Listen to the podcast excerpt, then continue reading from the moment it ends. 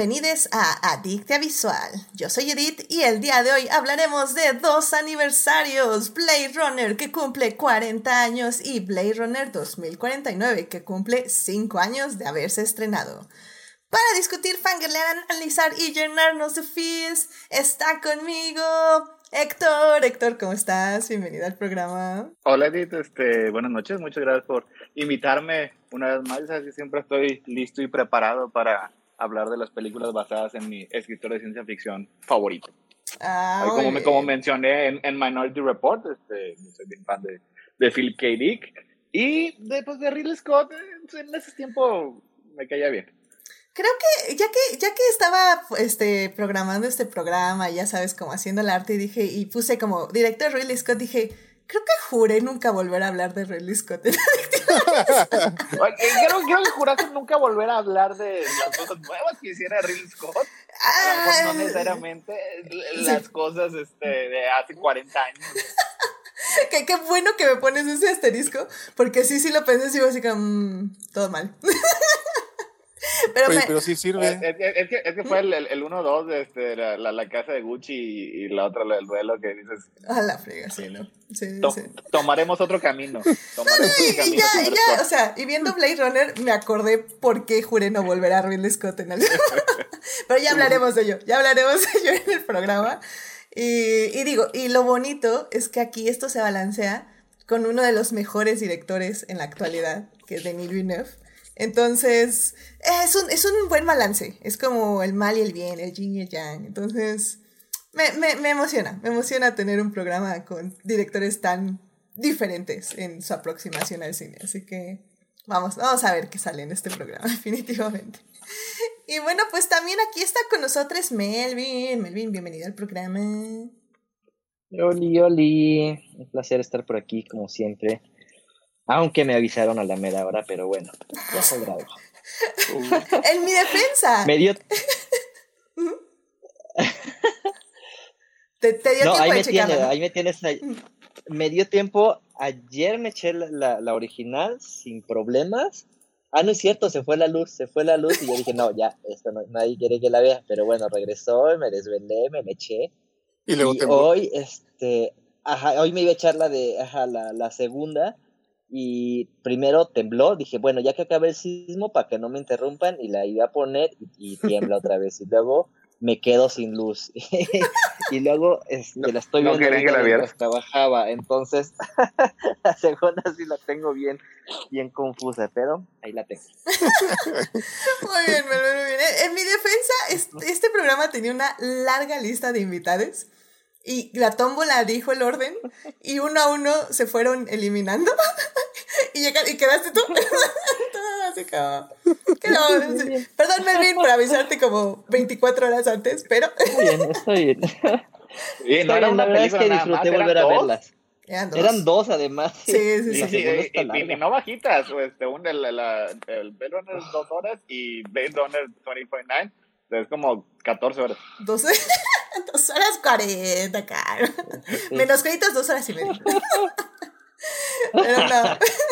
Pero bueno, muchísimas gracias, Melvin, por, por, venir aquí y hacer el esfuerzo de ver las películas. Claro que sí, que siempre se aprecia. Y pues aquí también está con nosotros Uriel. Uriel, bienvenido al programa. Hola, Edith. Hola. Uh, nuestro distinguido este panel de expertos y este a tu querido público. Este, no, pues este, yo ya voy a comprar un boleto de una rifa, yo creo, porque estas tómbolas, caray, soy una cosa bárbara. La verdad que sí. Sí, sí, te, te, ha ido muy bien con las tómbolas o con las cancelaciones, una de dos, así que... sí, sí. Mi, mi, psicólogo dice que el plato de segunda mesa es una opción viable. Amén. El adicto visual es, es este, sí, muy bien. Me alegra mucho que lo veas así. El vaso medio lleno, Kai. El vaso medio lleno. Pero bueno, pues. Es, una, es, una manera muy positiva de ver las cosas, Y eso siempre es bueno. Eso siempre es bueno. Hay que ver el vaso medio lleno. Nos cuesta mucho trabajo a veces, pero hay que verlo así, claro que sí. Pero bueno, pues ya saben, querido público, que si se quieren unir a, a, la conversación, estamos en Twitch en vivo los lunes a las 9.30 de la noche y los miércoles en el chat de YouTube a las 9 de la mañana. Em, muchas gracias a nuestros mecenas, Juan Pablo Nevado, Melvin que está aquí y Saulo Tarso por patrocinar este bonito programa en Patreon. Ya saben que si se quieren unir a Patreon y eh, ver con múltiples beneficios, vayan ahí a suscribirse. Y bueno, pues ya, sin más, antes de hablar de estas dos interesantes y icónicas películas, primero tenemos que salvar lo que amamos.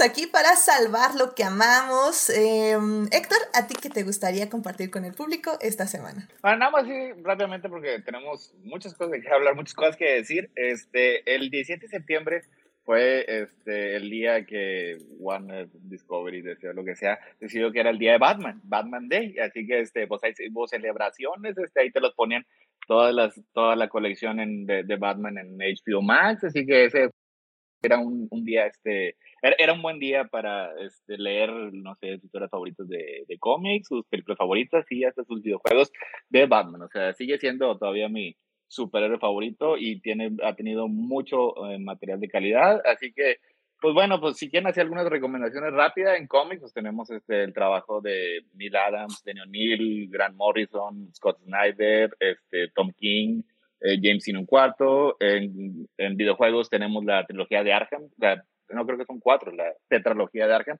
que todos son juegos este, muy, muy buenos.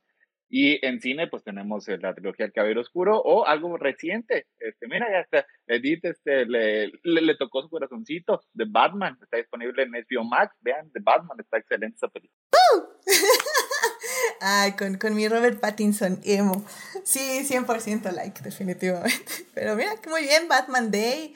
No, no sabía este, que había sido, así que sí, qué buena, qué buena idea ir a checar cosas de Batman.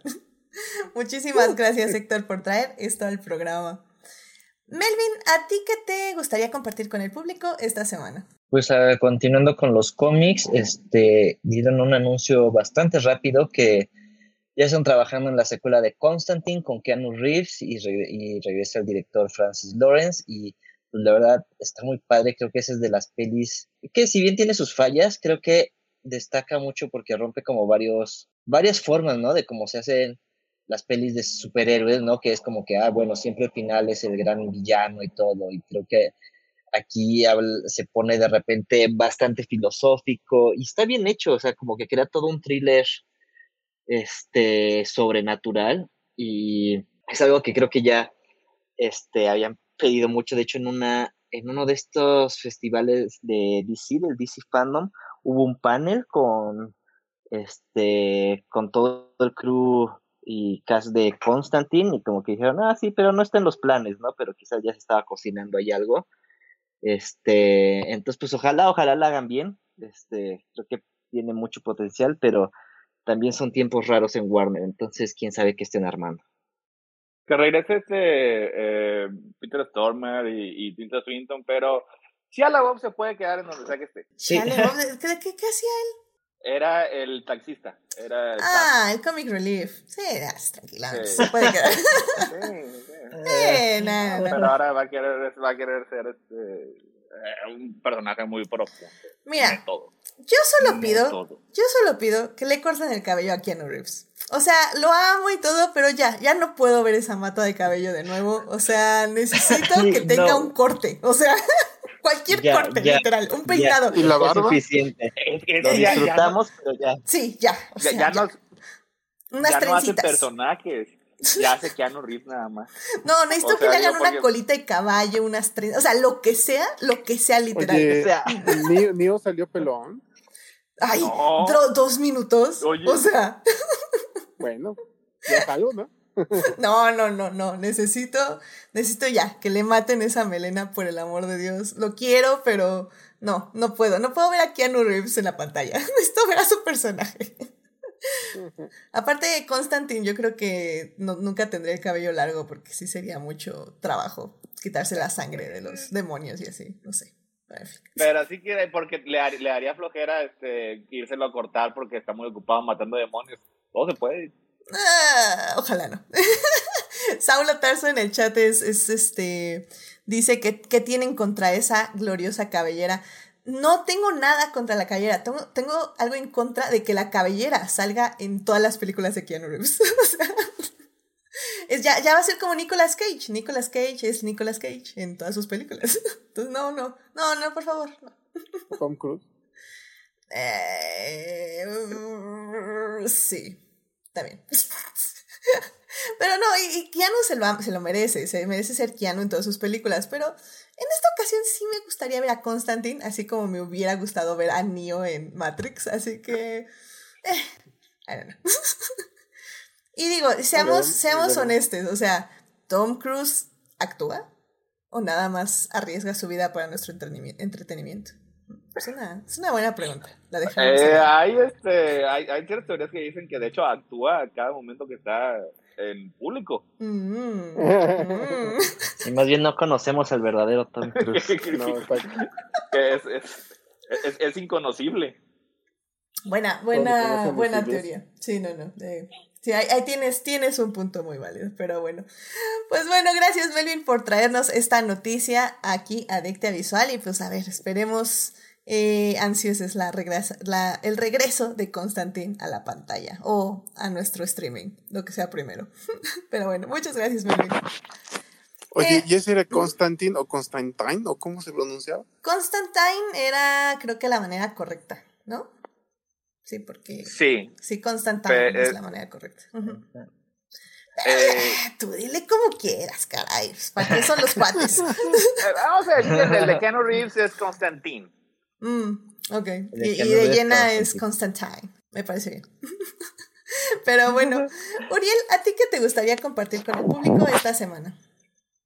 Eh, bueno, mm, yo fíjate que eh, les traigo yo nada más, este, a presumir nada más que pues fue un evento el día 3 de septiembre a la Ciudad de México, así, justo cuando Edith me había, me había mm, solicitado que cuando fuera a México, pues, este, le dijera con cierta anticipación y yo le dije, ah, pues, ¿qué crees? Mañana voy. Te veo dentro de un mes. sí, ya sé. Fui, este, tuve la dicha de asistir a un concierto sinfónico que la verdad, este, fue una experiencia muy bonita. El concierto eh, trataba de que tocara una banda sinfónica, el, el, score, la música de la, serie Caballeros del Zodiaco, esta que tanto hemos remembrado y revisado y analizado en Crónicas del Multiverso.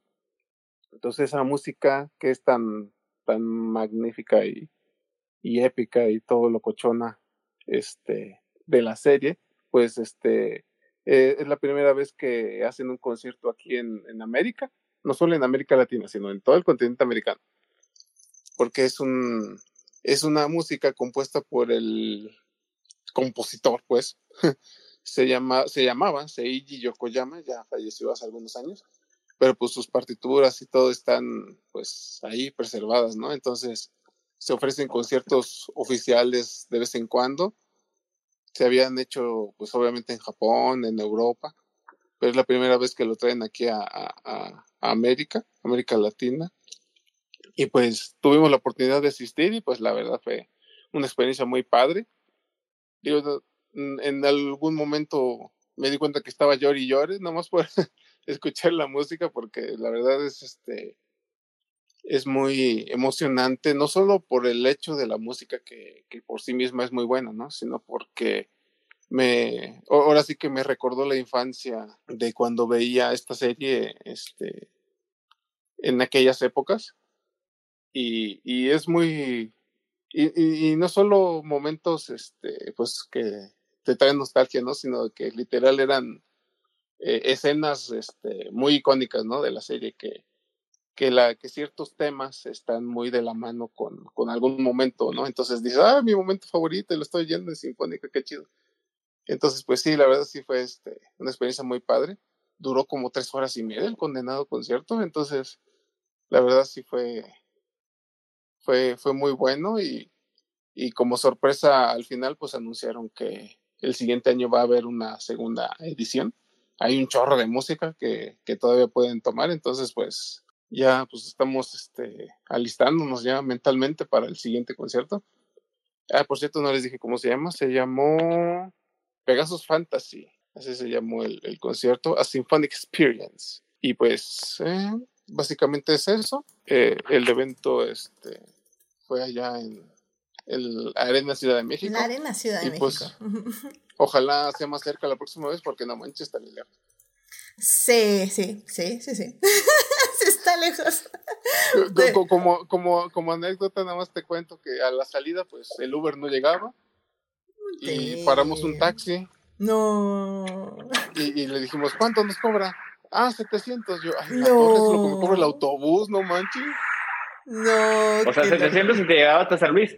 Sí, de una vez llévame a San Luis, pues sí. Sí, es que aquí en la CDMX ya esta parte en la Arena México y todo esto ya lo consideran el norte, ya casi casi todo así como, no manches, sigue estando dentro de la Ciudad de México, bola de payasos.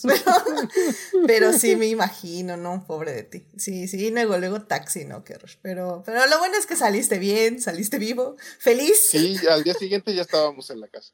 Ah, qué bueno, pues muy bien, y no, tres horas y media, definitivamente todo, eh, todo el dinero valió. O sea, muy, muy padre. Qué, qué bueno y qué bueno que pudiste disfrutarlo, sobre todo un concierto que, que te remueve emociones de la infancia y de la vida actual. Eso, eso siempre se agradece, definitivamente. Sí, muchas gracias. Sí, que bueno, pues muchísimas gracias por traer esto al Salvando lo que amamos. Y bueno, pues eh, ya para cerrar esta bonita sección, eh, como decía Tania hace unos días en el podcast de Crónicas del Multiverso, eh, las personas contienen multitudes. Y si bien podemos decir muchas cosas de la reina Isabel, de su legado, de, podemos debatir en qué círculo del infierno está, podemos debatir un poco eh, también qué ha dado de bueno, qué ha dado de malo la monarquía, etc. Em, la verdad es que viéndolo desde el lado positivo, eh, por, eh, de cierta forma, em, a mí me gusta mucho, a mí me gusta mucho la historia, me gusta mucho todos estos países que se han quedado tan arraigados en como la tradición, en, en los ritos y en todo este asunto como de, de del legado que dan y así. Em, la verdad es que a mí me, me interesa mucho aprender sobre eso y, y, la verdad es que la mejor TikToker que encontré ahora para aprender sobre todo lo que estaba sucediendo ahorita en el funeral de la reina Isabel es esta, eh, bueno, su TikTok se llama Mata of Fact. Y bueno, ella la verdad es que hace un análisis increíble. De hecho, no sé si ya había traído este TikTok antes a este programa, pero ha hecho un análisis increíble tanto en su TikTok como en su Instagram. De hecho, su Instagram siento que incluso está más completo porque va poniendo como updates eh, minuto a minuto de todo lo que fue sucediendo. De hecho, me hubiera encantado recomendarla un poquito antes, porque sí, la verdad ha sido muy, muy interesante saber todos los, los, ritos que se han hecho, la ropa que se ha significado de todo lo que llevan ahí, este, todas las personas de la realeza, quién ha ido, cómo han ido, las filas que fueron para eh, presentar sus respetos a la reina fueron impresionantes, una fila de 8 kilómetros, era, algo que en serio no me podía imaginar. Eh, y, la verdad ha estado interesante, o sea, ha estado interesante ver cómo eh, Inglaterra, al menos desde el punto de vista monárquico, eh, ha reaccionado ante todo esto. Ella misma dice que sí entiende todos los puntos de vista y que sí en su momento va a hablar de ello, de todo lo que representa la monarquía per se, pero que en este momento no le ha podido dar como el tiempo necesario como para la reflexión y no es tanto porque no quiere hablar de ello ahorita, sino porque siente que, que quiere como darle un poquito más de profundidad y pues ahorita con todos los eventos que estuvieron hasta el día de hoy que ya se eh, guardó a la reina en su en, su super iglesia, pues sí, ya eh, ahorita ya va a tener un poquito más de tiempo para discutirlo todo lo demás. Pero pues sí, vayan a checar tanto en su TikTok como su Instagram, Mata of Fact, que pues sí, ha estado muy interesante todo lo que he dicho y desde hace mucho, o sea, yo la seguía desde antes de que sucediera esto y todos sus análisis sobre la reina y sobre todo lo que pasa alrededor de los herederos de William y Harry y, pues todo el media, cómo se ha ido en contra de Meghan. O sea, creo que eh, hay chismecito, hay datos históricos, eh, hay un poco de todo y la verdad es que son muy, muy interesantes sus análisis. Así que vayan a seguirla, ya sea en TikTok, que es Matao Fact, y en Instagram, que también es el mismo nombre. Em, y como digo, su Instagram, sobre todo ahorita que están pasando más cosas como minuto a minuto, o estaban pasando cosas minuto a minuto, estaba más completo su Instagram que su TikTok. Pero aún así, sus videos son muy, muy buenos. Así que bueno, vayan a checarla. Y bueno, pues ya con eso cerramos esta bonita sección eh, para ya irnos a hablar del tema del día de hoy. Así que ya vámonos a hablar de cine.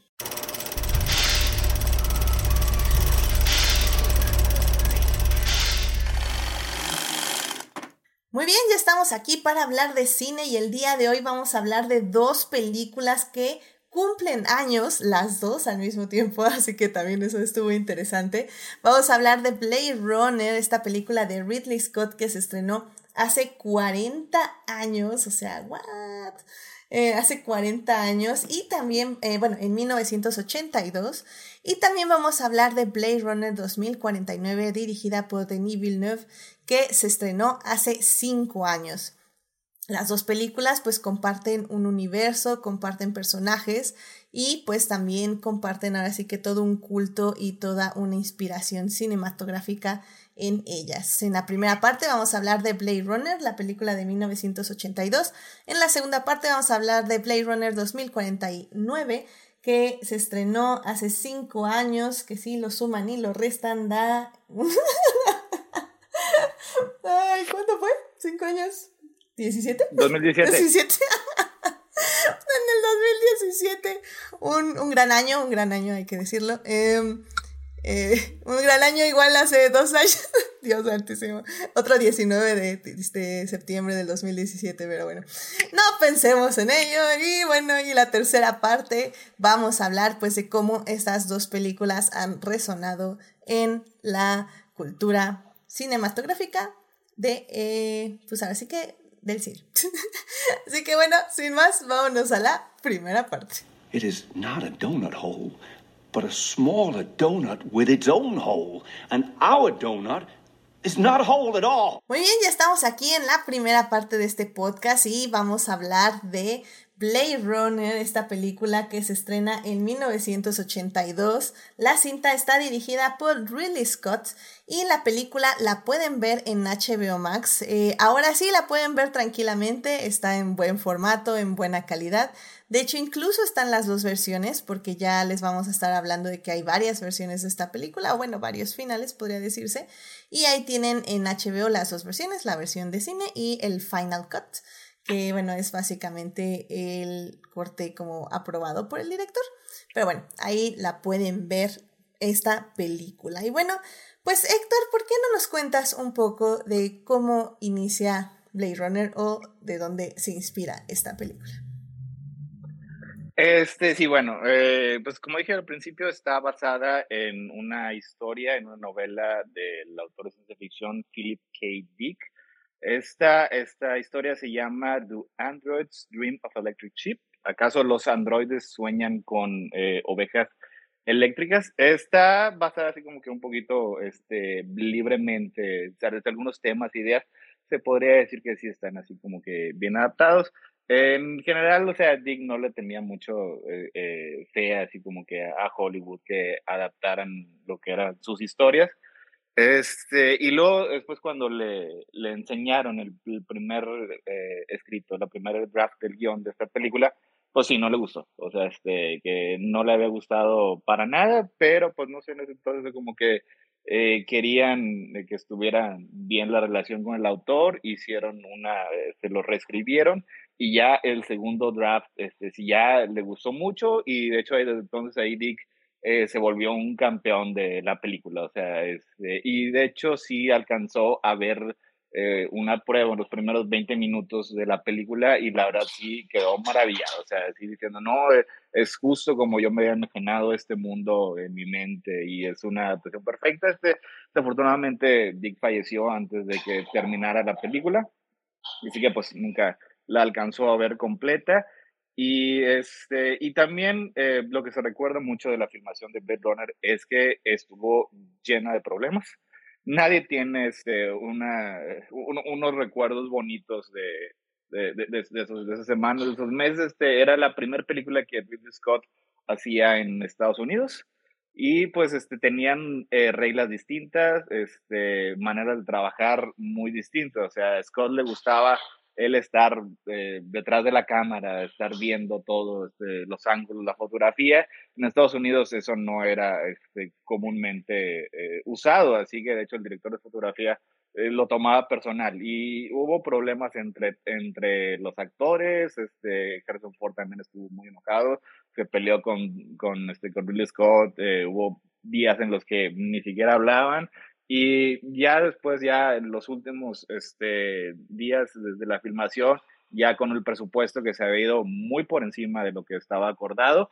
eh, despiden a, a Ridley Scott unos días antes de terminarlo, pero pues bueno, este, ahí entre, e, e, entre, entre tantas cosas lograron terminar la película y luego después este, lo que pasó es que eh, le impusieron ciertas cosas este, a Scott que él no era exactamente lo que quería, que fue lo que este, se, estaba hablando un poquito aquí al inicio. Eh, dos cosas en particulares es que la versión de cine tenía una narración, un voiceover de Harrison Ford, pero esta era, no era una, no era eh, una narración escrita por los, los autores del guion, esta fue hecha, el expresa al final, porque Scott sí quería, o sea, no, no le molestaba la idea de tener una narración, pues después todo es una historia noir, y en eso, pues, generalmente, les digo, no está tan fuera de lugar, este, una narración en la que el personaje principal, pues, este, está hablando acerca de las cuestiones filosóficas de su trabajo, etcétera, etcétera. Este, pero esta narración fue única y exclusivamente como exposición. O sea, o sea, literalmente es, es, lo que tiene, es, lo que tiene esa versión de la película. O sea, es Harrison Ford bien aburrido, porque, o sea, este, y intencionalmente aburrido. Justo como decía Héctor, eh, por si alguien no ha visto esta eh, película, eh, básicamente de qué se trata. la película se trata de un mundo distópico en el futuro, por ahí de... ¿Cuándo? ¿La película dice algún momento cuándo está ubicada? Sí, en el 2019, ¿no? Está ubicada. 2019. en, el, en, el distópico mundo del 2019. que, que, que, sí le creo a Ridley Scott porque todo el mundo sabe qué pasó en el 2019, en esa, ese momento terrible de diciembre. Este, pero bueno, la película está ubicada en el 2019, eh, pensada desde obviamente 1982. Eh, es un mundo básicamente que ya es, eh, ya consumimos toda la tierra, o sea, ya nada más vemos estructuras, ya todo es oscuro, ya el mundo está consumido pues por la basura y la tecnología. Eh, en este mundo existieron unas máquinas, unos entes ahí que eran como muy inteligentes, robots, que se parecían mucho al cuerpo humano y que básicamente usaban eh, como esclavos, o sea, son ahí que usaban para los trabajos pesados, para básicamente los trabajos peligrosos y para deshacerse de estas, eh, eh, de esos seres. nada más que estos llamados replicantes, um, pues se empiezan a revelar, empiezan a utilizar como eh, pues sí, a rebelarse en contra de todo, a adquirir conciencia y pues bueno, básicamente el gobierno lo que hace es decir, bueno, ¿sabes qué? Vamos a eh, ya a quitar todos estos replicantes, vamos a matarlos básicamente para que ya no causen problemas y para retirarlos, que es el término que se usa, eh, se crean los Blade Runners, que básicamente son como un tipo de policías que matan replicantes, o sea, matan estas máquinas pero pues como se parecen tanto a la figura humana, eh, también tienen, son personas que trabajan para distinguir quién es humano y quién es robot y así poder pues eliminarles. la película empieza... Nada, más... ¿Sí, nada más una acotación. ¿Estos eh, robots o no tanto que desarrollen la conciencia, sino que empiezan a desarrollar sentimientos. Oh, excelente, muy bien, muy bien. Que eso los empieza a hacer, a ser más humanos y eso es lo que le tienen miedo. Ah, excelente, muchas gracias, O así lo leí yo. no, no, de hecho sí, o sea, ya se empiezan a parecer tanto a la figura humana que pues evidentemente pues la esclavitud, pues yo digo que está mal, entonces pues ya si empiezan a desarrollar emociones, ya es cuando dicen que, que justo que ya, pues eso ya, ya no está tan cool, por decirlo de alguna forma. Ajá, y justo por eso el, el, el test de los que hacen los Blade Runners es justo hacer preguntas como para ver si detona sentimientos normales o sentimientos raros, ¿no? Que una máquina tendría o algo que un humano tendría. Efectivamente. Y pues la película justamente empieza que cuatro replicantes llegaron a la Tierra, porque ya también hay colonias en el espacio en otros planetas, eh, que están estos replicantes en otros planetas, y bueno, llegan eh, a la Tierra cuatro replicantes que contactan a Harrison Ford, que es el protagonista de esta película, para pues retirarlos, para encontrarles y retirarles. Así que así es como empieza la cinta. Eh, si la han si no la han visto, creo que es válido decirles que sí es una película de los ochentas. O sea, sí va a tener un ritmo bastante lento. Eh, la música puede parecer un poquito pesada porque creo que ya no estamos acostumbrados a este tipo de música. Eh, pero siento yo que tanto los visuales como todo lo que está alrededor de la película se me hace como muy, muy interesante. Y bueno, a ver, primero nada más quiero saber si ya está aquí Héctor con nosotros. Ya regresé y no sé cuándo me caí. toda la, conté toda la historia, todas las situaciones de, este, de Blade Runner, pero tal vez se perderán como lágrimas en la lluvia. ¡Ah! ¡Buenísimo!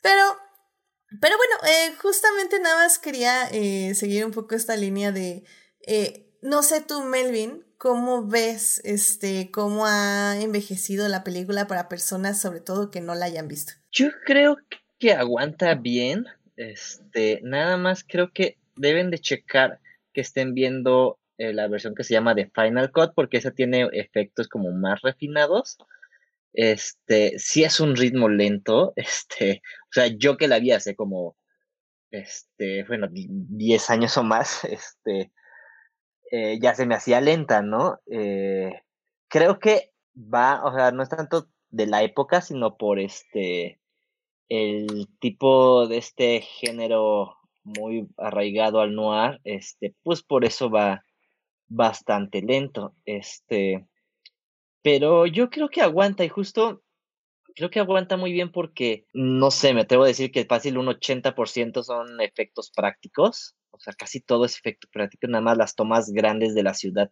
han de haber sido las digitales.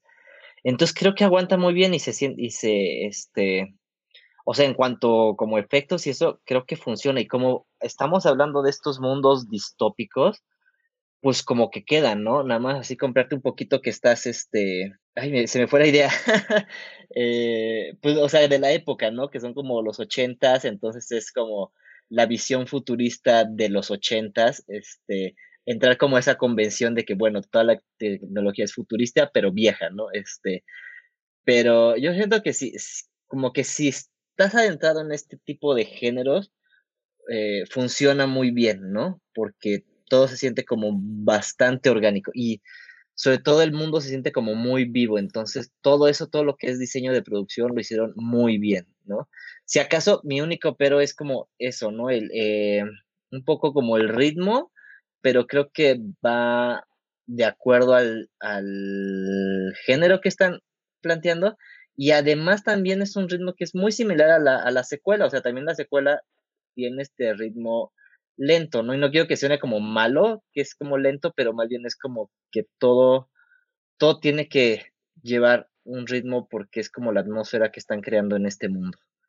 Pero sí, yo creo que aguanta. Ah, excelente, excelente. Es que, es que no sé.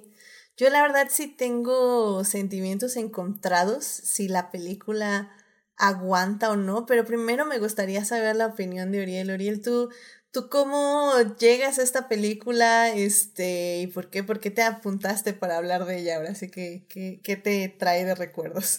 Fíjate que yo digo, o sea, obviamente no la vi en su momento porque pues todavía no nacía, pero... ¿Por dos? ¿Por eso dos? Sería un año eh, eso sería un año después, ¿verdad? ah, bueno. Pero eh, fíjate que yo entré a ver la película de la manera que no debes. Porque, o sea, yo estaba ahí bien divertido navegando por internet y de repente, ¡zas! Este, las mejores películas de ciencia ficción de la historia. Y la primera no es Star Wars. Y yo, ¿qué? No es posible. No, pues que Blade Runner, un tal Blade Runner, no, pues déjala, vamos a verla. Yo creo, mm, híjole, ¿en qué? No, no sé en qué época sería. Yo me acuerdo que la renté. O sea, con esto te digo todo. O sea, blockbuster. Muy bien. Y ni siquiera te sé decir si fue en VHS o qué. Y la vi y dije, ¿qué cosa estoy viendo? O sea, me estoy aburriendo, por Dios. O sea, literal la pausé, me paré, este. Creo que la vi desde el inicio otra vez, porque no, no manches. O sea, a mí nadie me advirtió que de qué, de qué iba la cosa. Yo esperaba ver este, rayos láser y toda la cosa, ¿no? Pues digo, para que estuviera en el top. Y me habría servido de mucho este, estas advertencias que ahorita mencionó Melvin, ¿no? Y ustedes, de que pues en sí es una película lenta porque pues el género, si bien es muy este futuro distópico, pero pues es en base a, a lo noir, ¿no? Entonces, pues sí, la verdad sí me batallé mucho pero ya cuando por fin la vi bien, dije, no, pues sí. La verdad, este, e, es, me gustó mucho la onda filosófica, ¿no? De que pues, son, son seres que pues, se sienten este auténtico, auténticamente vivos, ¿no? Y pues todo lo que implica el que quieran liberarse de, de un yugo tan, tan fuerte, ¿no? Y pues, digo, eh, digamos, en general, yo creo que vale mucho la pena verla con la debida advertencia del ritmo y del tipo de ambiente que es. Que es. Pues la verdad e, es, muy, muy fascinante el, la temática y visualmente también está muy padre. La verdad sí, no sé si, si son este... Me, me pareció oír por ahí, creo que también habían usado maquetas o no sé, pero, o sea, la, la ciudad como tal... Es 100% práctico todo. Doble mm, es, es, es, se siente muy futurista y se siente muy real, ¿no? Por lo mismo. Entonces, la verdad, sí, sí vale mucho la pena verla, darle una oportunidad y pues de ahí te agarras a, la que sigue. No, yo creo que justo la estética inspiró muchísimas películas en su momento y yo creo que hasta el día de hoy sigue inspirando muchas películas distópicas. Eh, tal vez eh, ya no tanto en el color, pero sí como, como dicen en el diseño y en la estructura. Y claro, creo que a mí también lo que más me interesa de la película, sobre todo ahora que la volví a ver, eh, es eso, el, el cómo vemos cómo estos replicantes empiezan a tratar de vivir, a tratar, porque bueno, eh, para quien no la ha visto, básicamente los replicantes eh, resulta que para tener una garantía de que no se van a revelar, o al menos no se van a revelar por mucho tiempo, tienen una vida de cuatro años. Entonces estos replicantes que se escapan y que llegan a la Tierra, pues están buscando un poco cómo pueden vivir más, cómo pueden vivir más tiempo, porque evidentemente no quieren morir. Y, y, creo que toda esa trama a mí me parece fascinante. O sea, los actores que están haciendo de los replicantes me parecen increíbles. O sea, la forma en que expresan sus emociones, que son tan extremas y a la vez tan sutiles. O sea, ya lo decía Gabriel en, en Twitter eh, cuando justo estaba yo viendo esta película. O sea, creo que tienen los mejores discursos y los mejores momentos. A mí, lo que tal vez me, no me cayó bien esta cinta es curiosamente el protagonista. no me gustó para nada el protagonista que hace este Harrison Ford, que es este Rich Deckard. Eh, Rich Deckard me parece que es un ideal de hombre demasiado irreal, demasiado ideal, por repetirme, en el aspecto de que él no hace nada per se, o sea, él nada más va por la vida absorbiendo como las pistas que le dejan y el guion le dice que cómo las tiene que interpretar y por literalmente gracia del Señor vive cada, en cada momento y por gracia del Señor derrota a sus enemigos, en este caso a los replicantes. Entonces, en ese aspecto, a mí en esta vista me falló muchísimo, muchísimo el, el guion. O sea, no siento increíble el universo, siento increíble el ambiente, siento increíbles a los replicantes, o sea, toda esa trama me parece extremadamente fascinante. Híjole, pero cuando nada más estoy viendo a Rick eh, Descartes, que por cierto ahí está ya, está Tania en el chat, este, dice que, que sí, que era Rick, creo que dije Rich, pero sí, es Rick.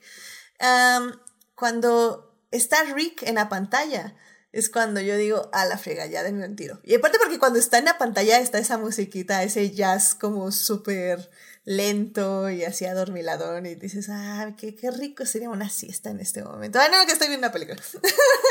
Entonces, este, pero no sé si alguien más comparta como mi sentir sobre este personaje. O sea, sinceramente a mí no, no me funciona, definitivamente.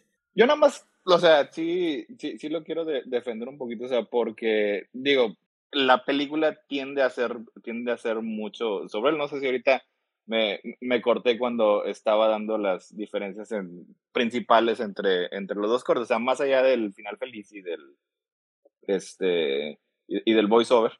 Eh, la diferencia principal que tienen es nada más una escena muy simple que ponen a mitad de la película en el que sueña sobre un unicornio.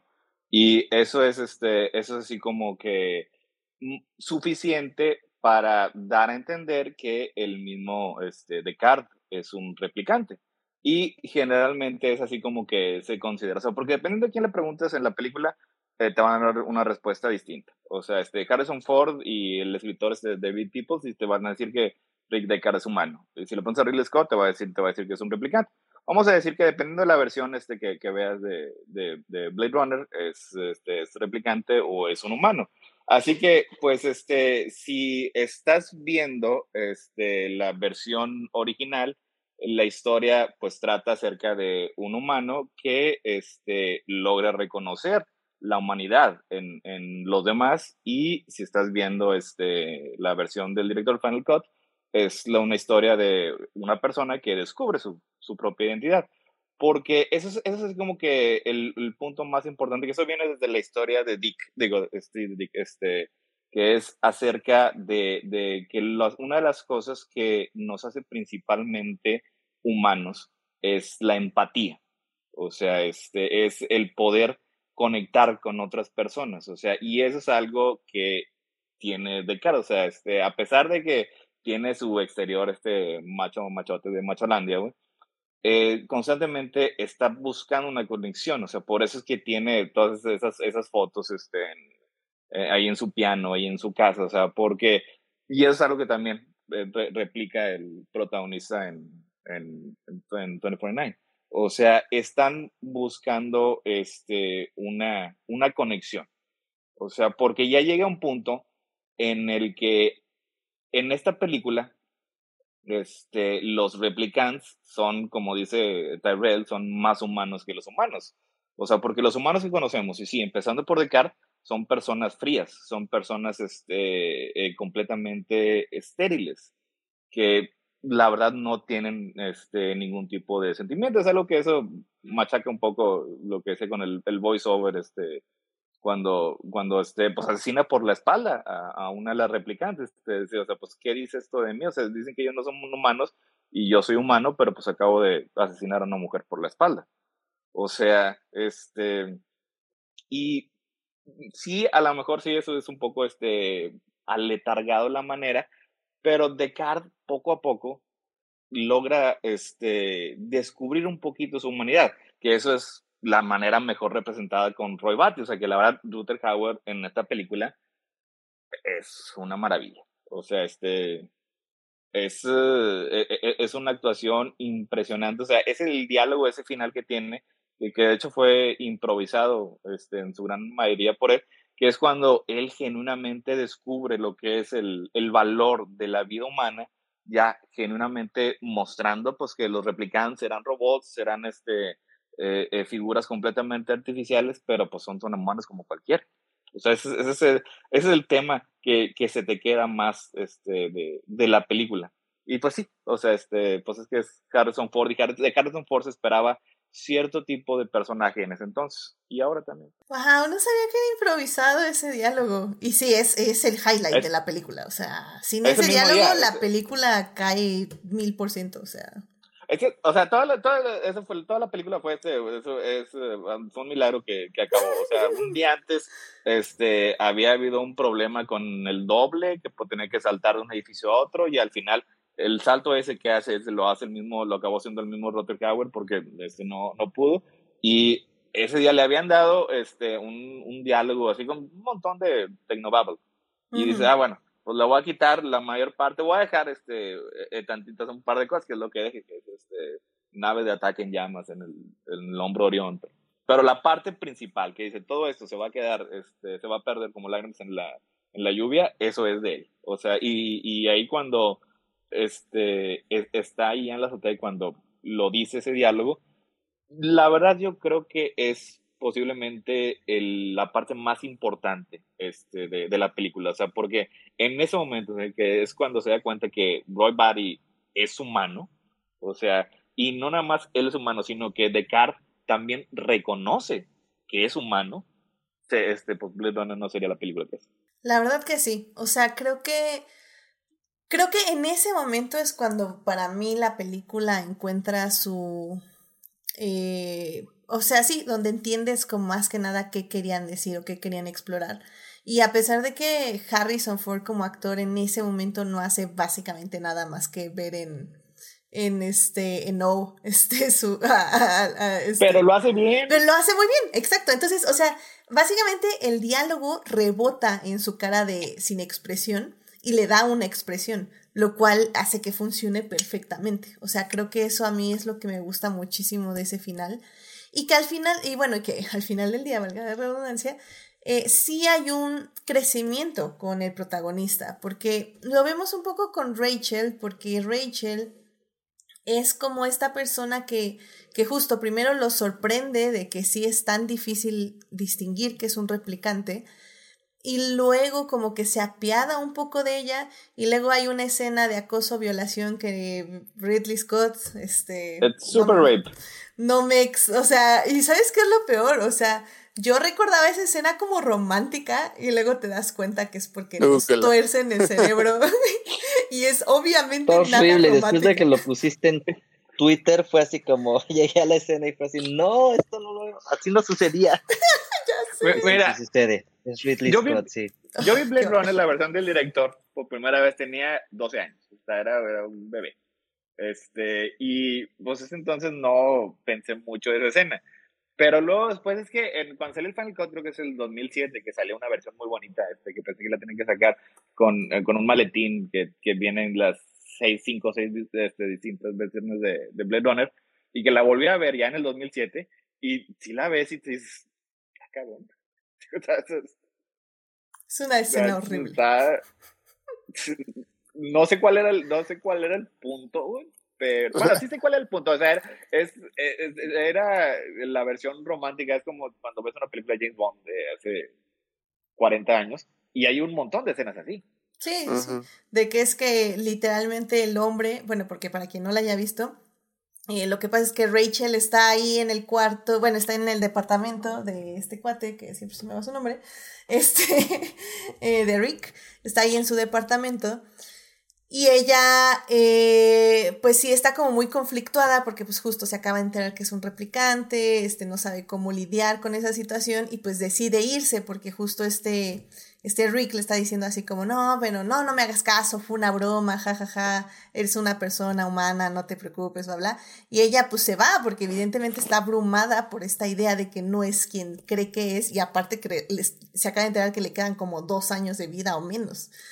Entonces, em, en un intento, Ridley Scott, en su perversa idea de romance, piensa que, que, el hecho de que vaya Rick por ella, la literalmente la amenace para que le diga que lo ama y que lo desea, y ella cuando cede de, empieza a decirle, sí, te amo y te quiero, pero pues obviamente ahorita sabemos que lo hace desde una perspectiva, bueno, eh, desde entonces lo hacía así, pero al parecer para Ridley Scott eso es amor, y, y, lo y le contesta todo eso literalmente pues de una forma en que, de miedo, o sea, porque cuando ya una mujer le contesta así a un hombre que literalmente le está amenazando, no es porque de repente haya cambiado de idea, ya, ¿qué crees si te quiero? O sea, no, es porque la están amenazando y la única manera que se puede defender es complacerlo, o sea, decir lo que tiene que decir.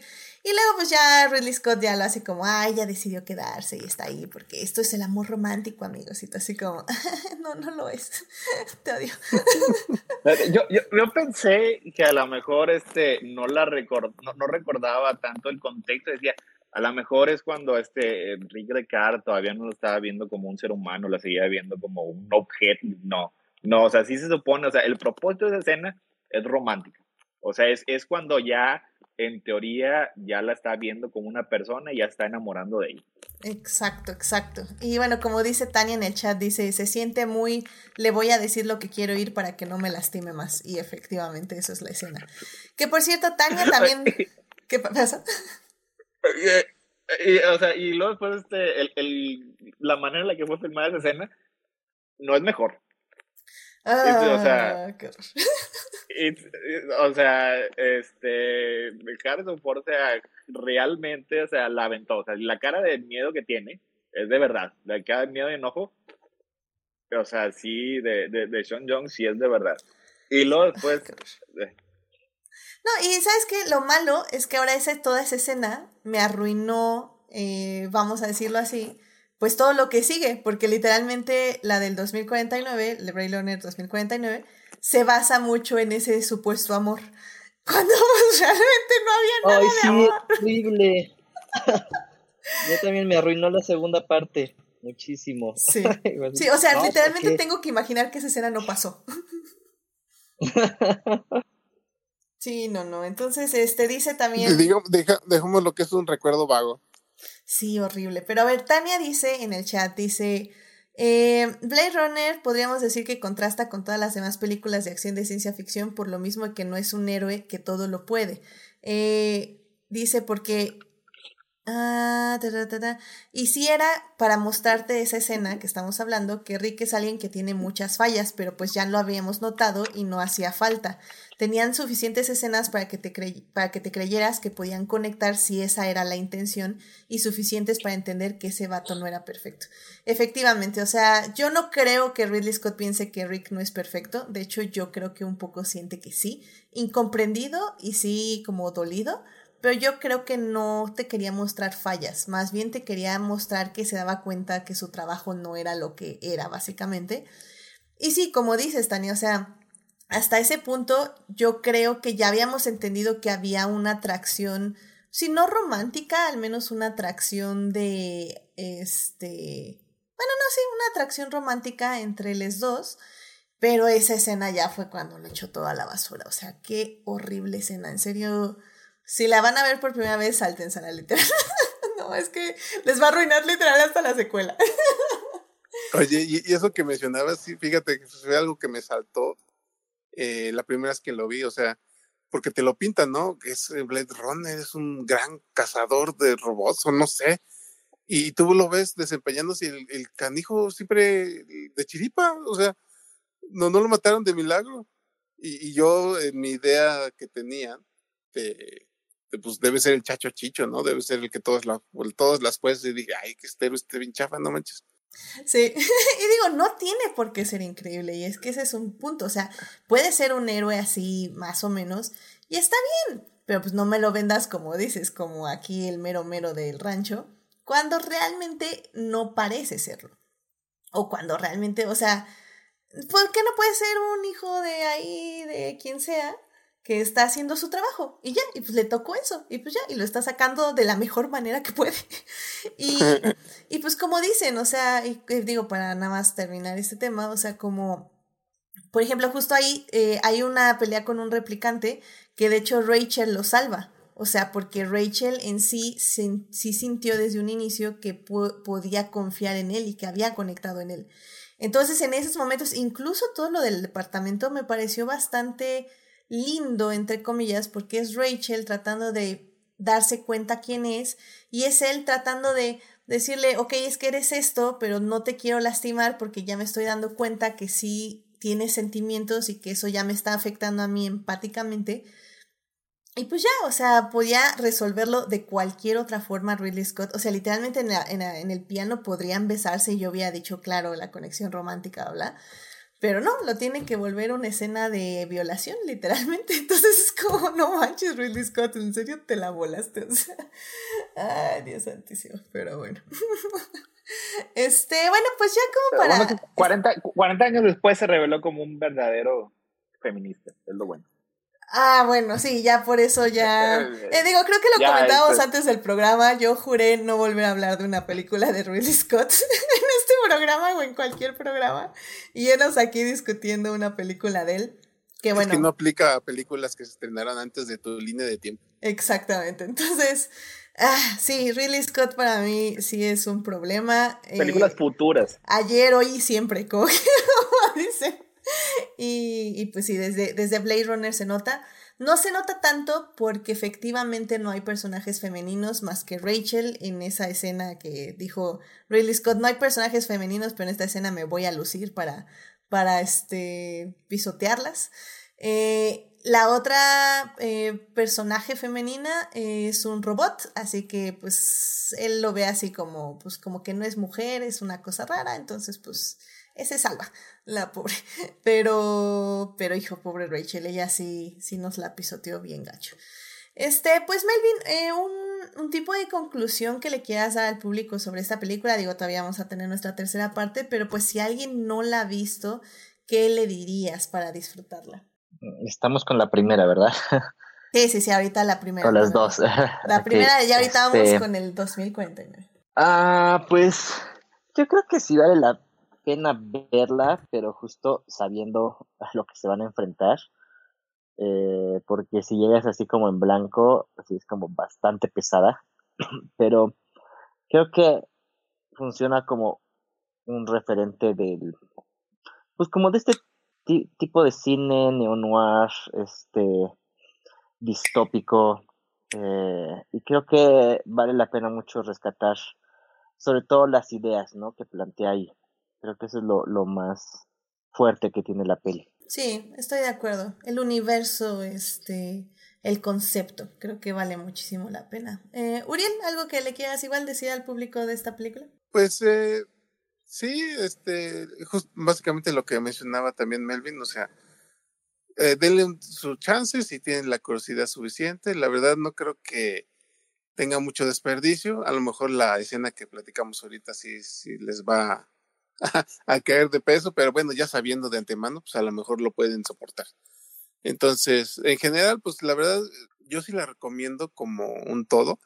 O sea, la película se me hace interesante, ya vimos la, lo, fascinante que es la, la, implicación filosófica de estos replicantes que quieren, pues, ser, poderse sentir como unos seres vivos, ¿no?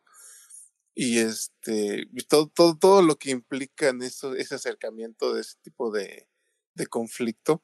Y pues ya aderezado con Harrison Ford teniendo una cara de póker y, y este y dando disparos por ahí por allá. Entonces, sí, la, verdad yo sí la recomiendo. Denle una checada, ya saben a qué atenerse y pues eh, ahí luego nos contarán como, como qué les pareció. Excelente. Pues Tania en el chat está diciendo que ella sí diría que el personaje de Pris al contrario sí cuenta como mujer y como que la última escena de Roy Batty no terminaría de conectar si no ves sus escenas. Em,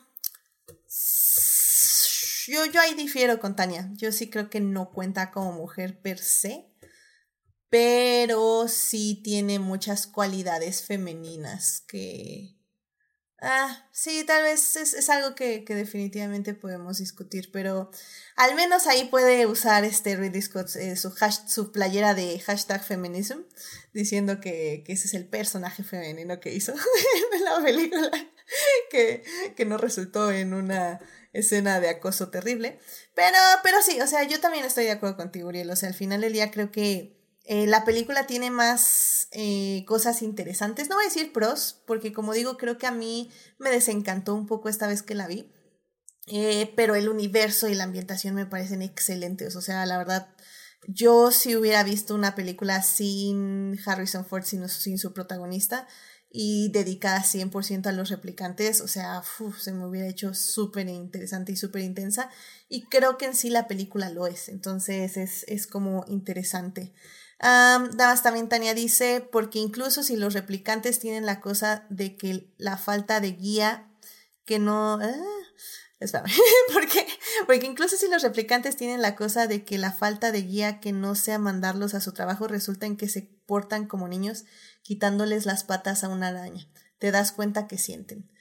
Sí, o sea, es que eso es lo padre de los replicantes y eso es lo que creo que llama mucho la atención, cómo ven el mundo. O sea, que el mundo es literalmente de personas adultas que las han hecho sufrir y ver lo más terrible del universo y que al mismo tiempo están descubriendo el universo. Y creo que eso siempre es muy atrayente, ver la curiosidad, la curiosidad en su forma más pura, aunque también la curiosidad puede, ser cruel, igual que los les niñas son crueles a veces, pero es porque justamente están como aprendiendo ese esa línea moral, ¿no? Esa línea de dónde le hago daño a la otra persona. Y creo que los replicantes iban justo en ese camino. Pues por eso conectan con este, el doctor genetista, ¿no? Y creo que eso también me parece como súper interesante. Entonces, sí hay muchos momentos en Blade Runner que a mí sí personalmente me gustan mucho. Aunque yo sí prefiero la secuela a esta película, pero a eso vamos ahorita. Así que Héctor, unas últimas palabras para decirle al público de esta película. Eh, por el momento.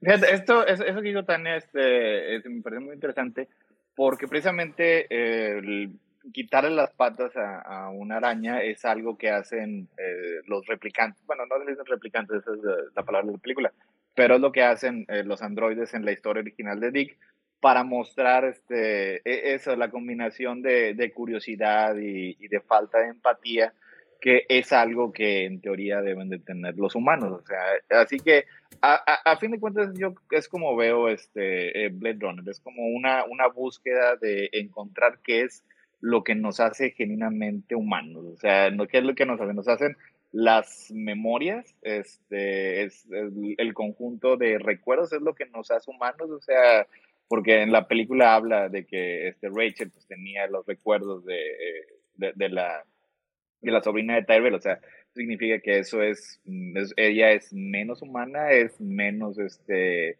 merecedora de que la consideren humana, o precisamente porque pues se nota que tiene sentimientos, se nota que tiene agencia, este, o el, ese, ese tipo de, curiosidad que demuestran este, los demás uh, replicantes, que a final de cuentas, como creo que dijiste ahorita al principio, o sea, genuinamente lo único que querían era vivir un poco más. O sea, este, que pues la verdad es una, e, es una cuestión enteramente humana. O sea, y si todo eso lo vemos ya, lo que se ha mencionado, la verdad, o sea, este, eh, lo que se, se diga de Billy Scott, pero como este visualizador, el señor en ese entonces era la verdad genial. O sea, a mí me fascinan lo que son todos los efectos este, que tiene Blade Runner. Me sorprenden todavía mucho más cómo fueron hechos con la tecnología de hace 40 años. Que, y, muchos de esos, la verdad, este, muy apenas han sido vagamente replicados. Yo la recomendaría que la vieran. Es obvio que sí tiene eh, un ritmo muy pausado, pero en general me parece que está muy bien realizado. O sea, este, la manera en la que llega, llega al clímax está este, eh, muy bien estructurado. Y pues, este, final de cuentas, vean lo que está en el Final Cut. Y luego, pues, ya que la vieron, si les gustó mucho, denle una checada a la versión de, de teatro. O sea, por si algunas cosas no le quedaron claras o quieren que les repitan los temas que seguramente comprendieron, ahí está el monólogo aburrido de Harrison Ford en el que les va a repetir todo lo que ya saben. Excelente. Sí, yo creo que, ¿saben qué? Eh, yo lo diría de la forma que los dos primeros actos pueden ser un poco pesados, pero el tercer acto vale muchísimo la pena. O sea, si se les hace pesado tres cuartos, tres, dos partes, dos terceras partes de la película, el última parte, la tercera parte eh, va a ser la recompensa 100%. O sea, sí, estoy, estoy de acuerdo con ello. Y sí, yo también, sí creo que Tal vez la critico, les suena que la critiqué mucho, pero sí recomendaría que se viera porque sí, como dijeron ya bien nuestros invitados el día de hoy, eh, tiene muchas cosas buenas que apreciar cinematográficamente y hasta narrativamente, podemos decirlo. En esta cinta. Y sí, dice Tania que efectivamente que también leyó el libro y que por eso mencionó lo de las arañas, de las, eh, de las patas de las arañas. Así que... y, y sí fue, sí, sí, fue, sí me parece ya en retrospectiva, o sea, bastante arriesgado de Scott eh, que haya eh, dirigido la película de esa manera, o sea, precisamente esos, esos primeros dos actos en el que no tienes más que a Harrison Ford en la pantalla, sabrá Dios qué está haciendo, nada más eh, esperando que con el contexto y con lo que sea que estamos viendo su cara, el, el público pueda seguir este, eh, en los pasos de sus actos.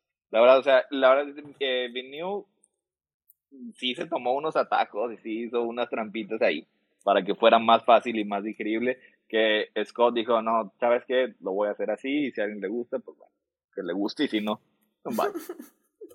Excelente. Rápidamente, Nastania igual dice, eh, Rachel, a la hora de la hora te das cuenta que es más funcional para vivir en la sociedad humana. Entre los recuerdos y el rol que tenía en la compuración le dieron la capacidad de moverse sin que la gente la clasifique como extraño o sospechosa, que probablemente sea todo el experimento de Tyrell. Los otros replicantes la libran bastante bien, considerando que no los educaron para amoldarse.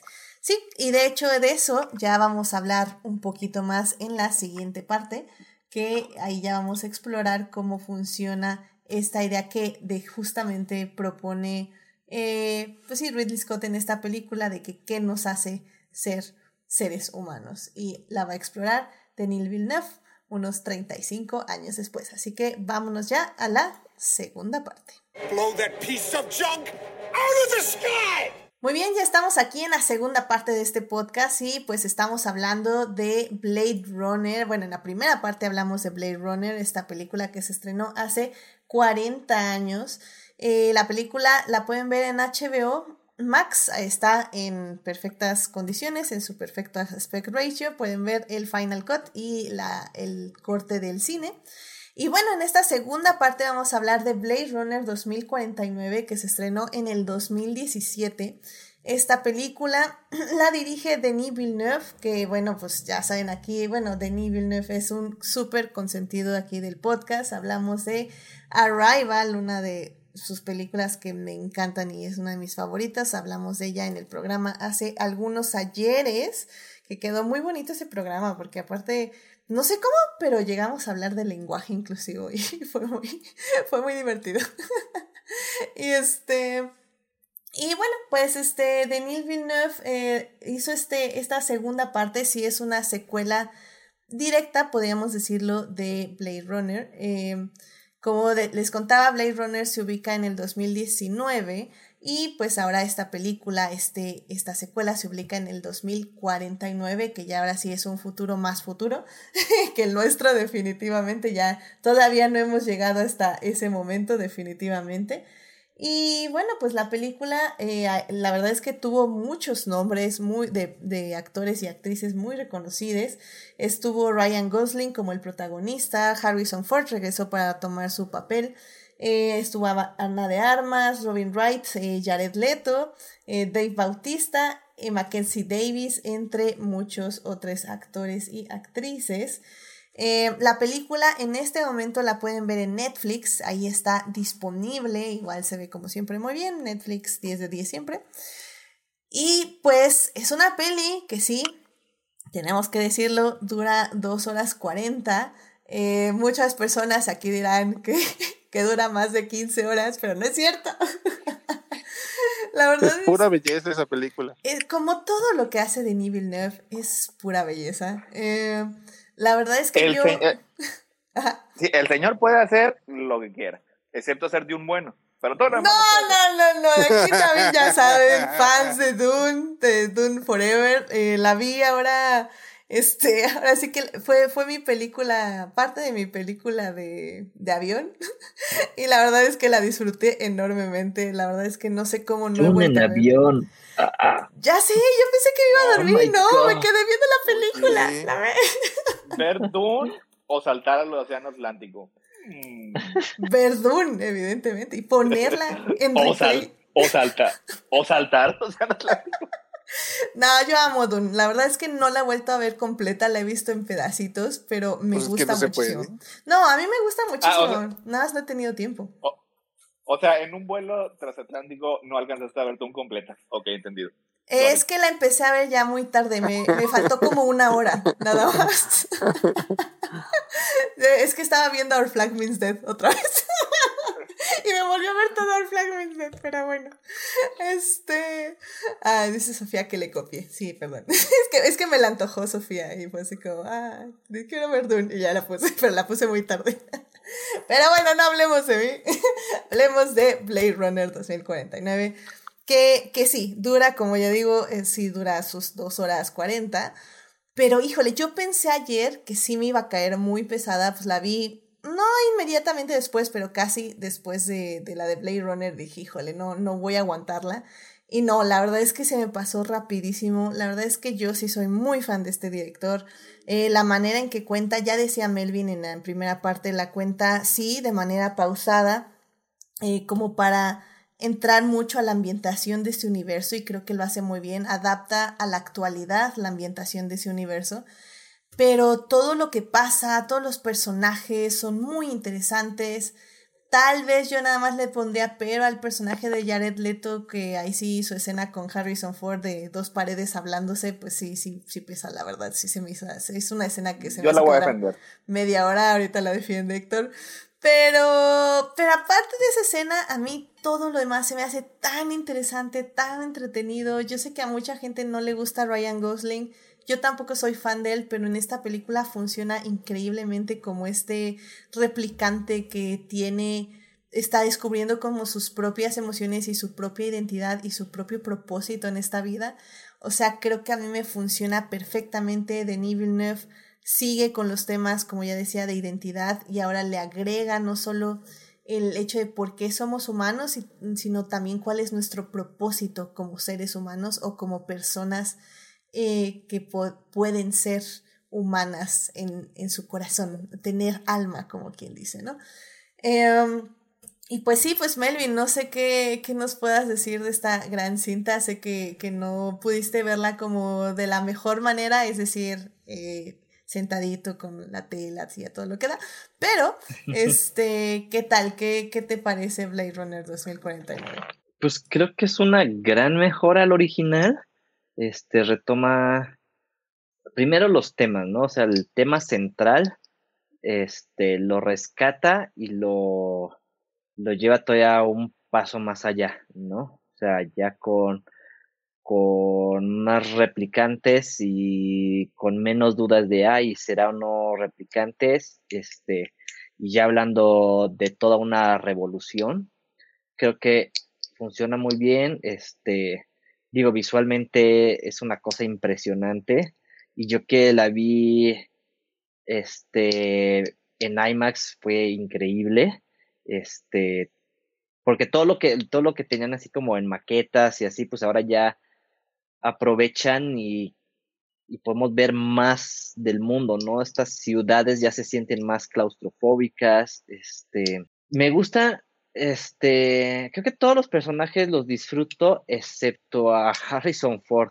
No sé si la primera vez que lo vi lo disfruté, pero ahora fue como el que sobraba y creo que hubiera funcionado, creo que hubiera sido una mejor historia teniendo a Rachel en lugar de, Decker, pero bueno, fue lo que fue y sí, creo que hubiera estado más interesante, este, pero creo que en general, o sea, a mí me gusta, ¿no? Este, igual, ¿no? No es una peli que creo que hay que estar un poco mentalizado para verla, ¿no? Porque es como, este, tiene, o sea, el ritmo mismo implica cierta concentración, ¿no? Sentarnos a, a sentir el paso del tiempo, ¿no? En este mundo futurista decadente. Este, me gustó que podemos, pudimos ver como un poquito más de, de este mundo que se siente gigantesco, ¿no? Y no se ha explorado en su totalidad. Este, pero sí, o sea, definitivamente una gran mejora a la peli original, ¿no? Y lo padre es que, aunque sí está, o sea, si es una secuela y, y rescata temas de la primera, este, incluso si no ves la original, no te pierdes de nada, ¿no? O sea, está muy bien contada ahí y funciona como una peli este sola por sí mismo. Sí, completamente de acuerdo. Y mira, qué interesante. Sí, a mí también Harrison Ford no me gusta, pero yo lo, lo lo o sea, lo pensé más porque dije, pues es que ya no me, no me gustó su personaje para empezar en Blade Runner y ahora lo regresan así como... Eh, sí, o sea, como el padre que abandonó a su esposa y a su hijo, hija, este, porque porque así les protegía, etc. Bueno, las protegía. Eh, son ese tipo de discursos que si dices, ah, creo que puedes vivir sin eso, Denny, pero sé que tenías que poner una razón de por qué básicamente desapareció este hombre de la vida de estas personas y fue lo que mejor se te ocurrió. Fine, y también querías ir a Las Vegas y que estuviera ahí escondido. Fine, está bien. Pero sí, sí estoy de acuerdo que sí no aporta mucho a la historia porque incluso Ay, no sé. Sí, a mí no me gusta. Digo, yo sé que Héctor ya se está preparando para defenderlo, pero a mí no me convence el personaje. O sea, no me convenció en la primera, no me convence en esta. Sé que es un poco la motivación del personaje de, de Ryan Gosling, de Kay o Joe. Este. Es, es, es la razón por la que Kay encuentra un propósito para su vida. Encuentra básicamente, como le dicen, ¿no? Este morir por una causa es lo más humano que un humano puede hacer. Y, y, creo que sí se lleva esa idea literalmente a la tumba, pero, pero, no sé, me hubiera gustado que se hubiera sacrificado por alguien más digno que por ese cuate. y bueno, y como digo, complementando lo que decíamos, pues sí, la escena de violación, abuso, pues sí nos arruina un poquito esta historia de amor que al final del día dices, ah, sí, la historia sé, no sé. Y al final como los, las abandona y todo es como... Entonces como que tampoco ayuda mucho. Pero a mí el arco de Kay me funciona mucho. Entonces me gusta mucho verlo como...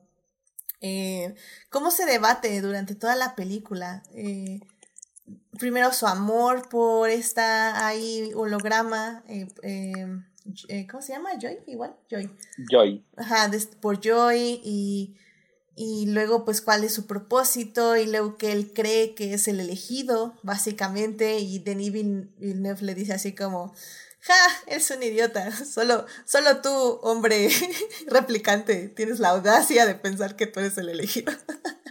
Pero está bonito porque a pesar de que se burla un poco de ello, lo torna en esperanza y que le dice, no, pues es que al final del día, o sea, le dice una replicante al final del día, eh, todos queremos ser las personas elegidas, ¿no? Y ese es el punto. Hay que luchar para que nos sintamos de esa forma, como que somos especiales y somos únicos y que seamos humanos. Y, y eso está bien padre, sinceramente. Es que Denis Villeneuve sí siento que entiende cuál fue el fuerte de Blade Runner, que es justamente el ser replicante, el buscar ser humano.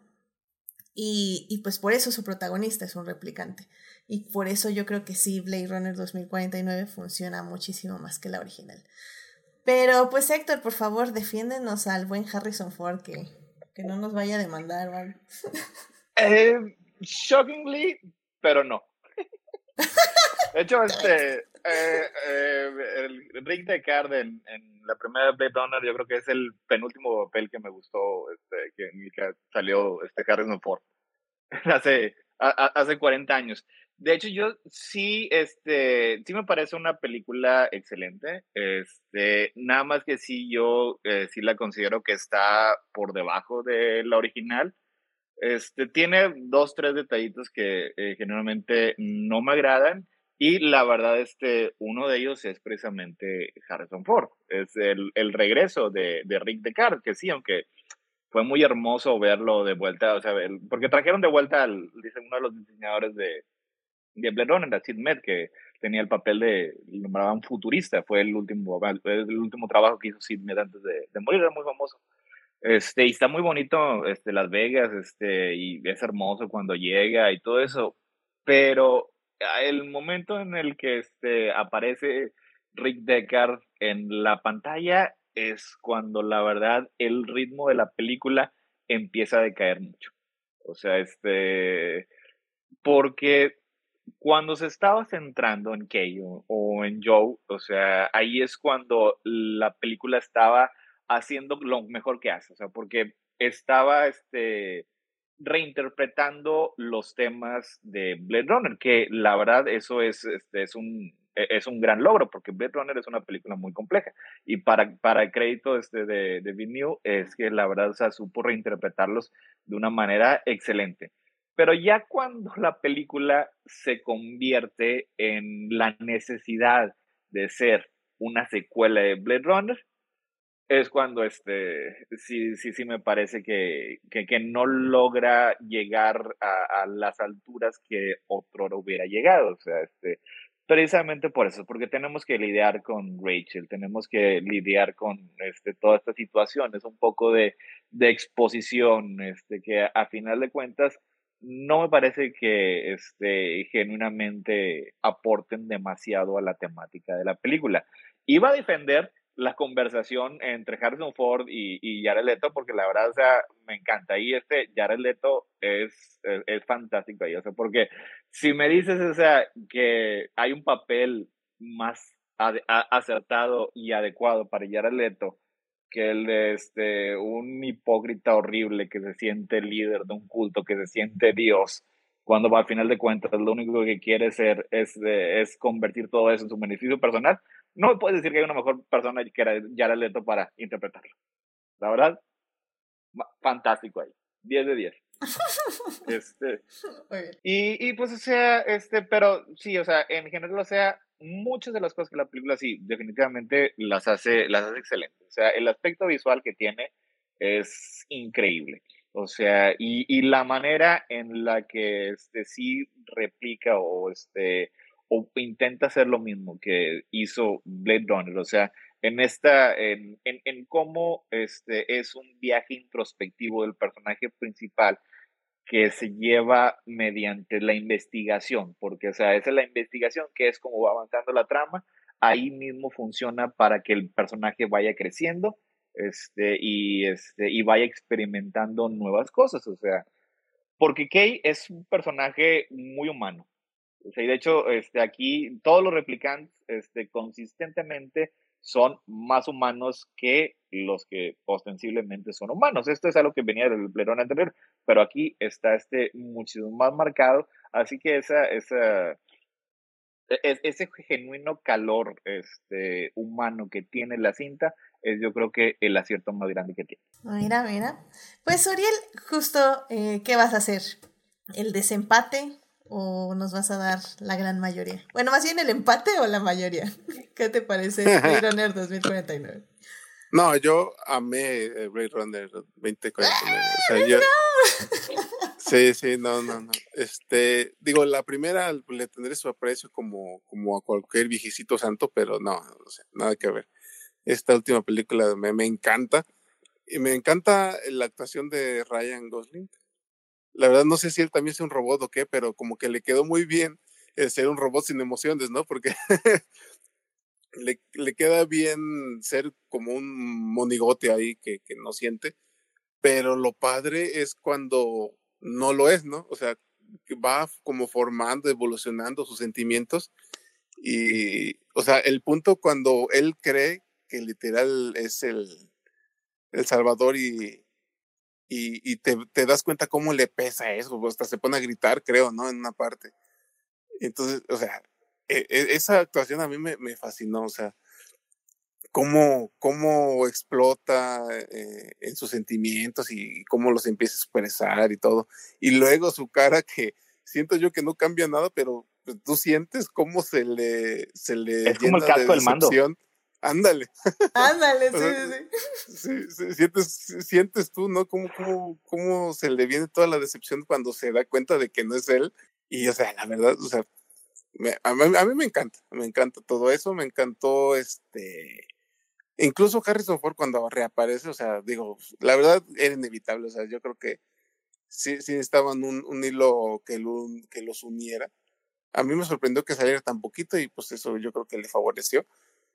Y este, digo, o sea, yo pensé que iba a estar ahí todo toda la película, pero creo que sale al último tercio, ¿no? Algo así.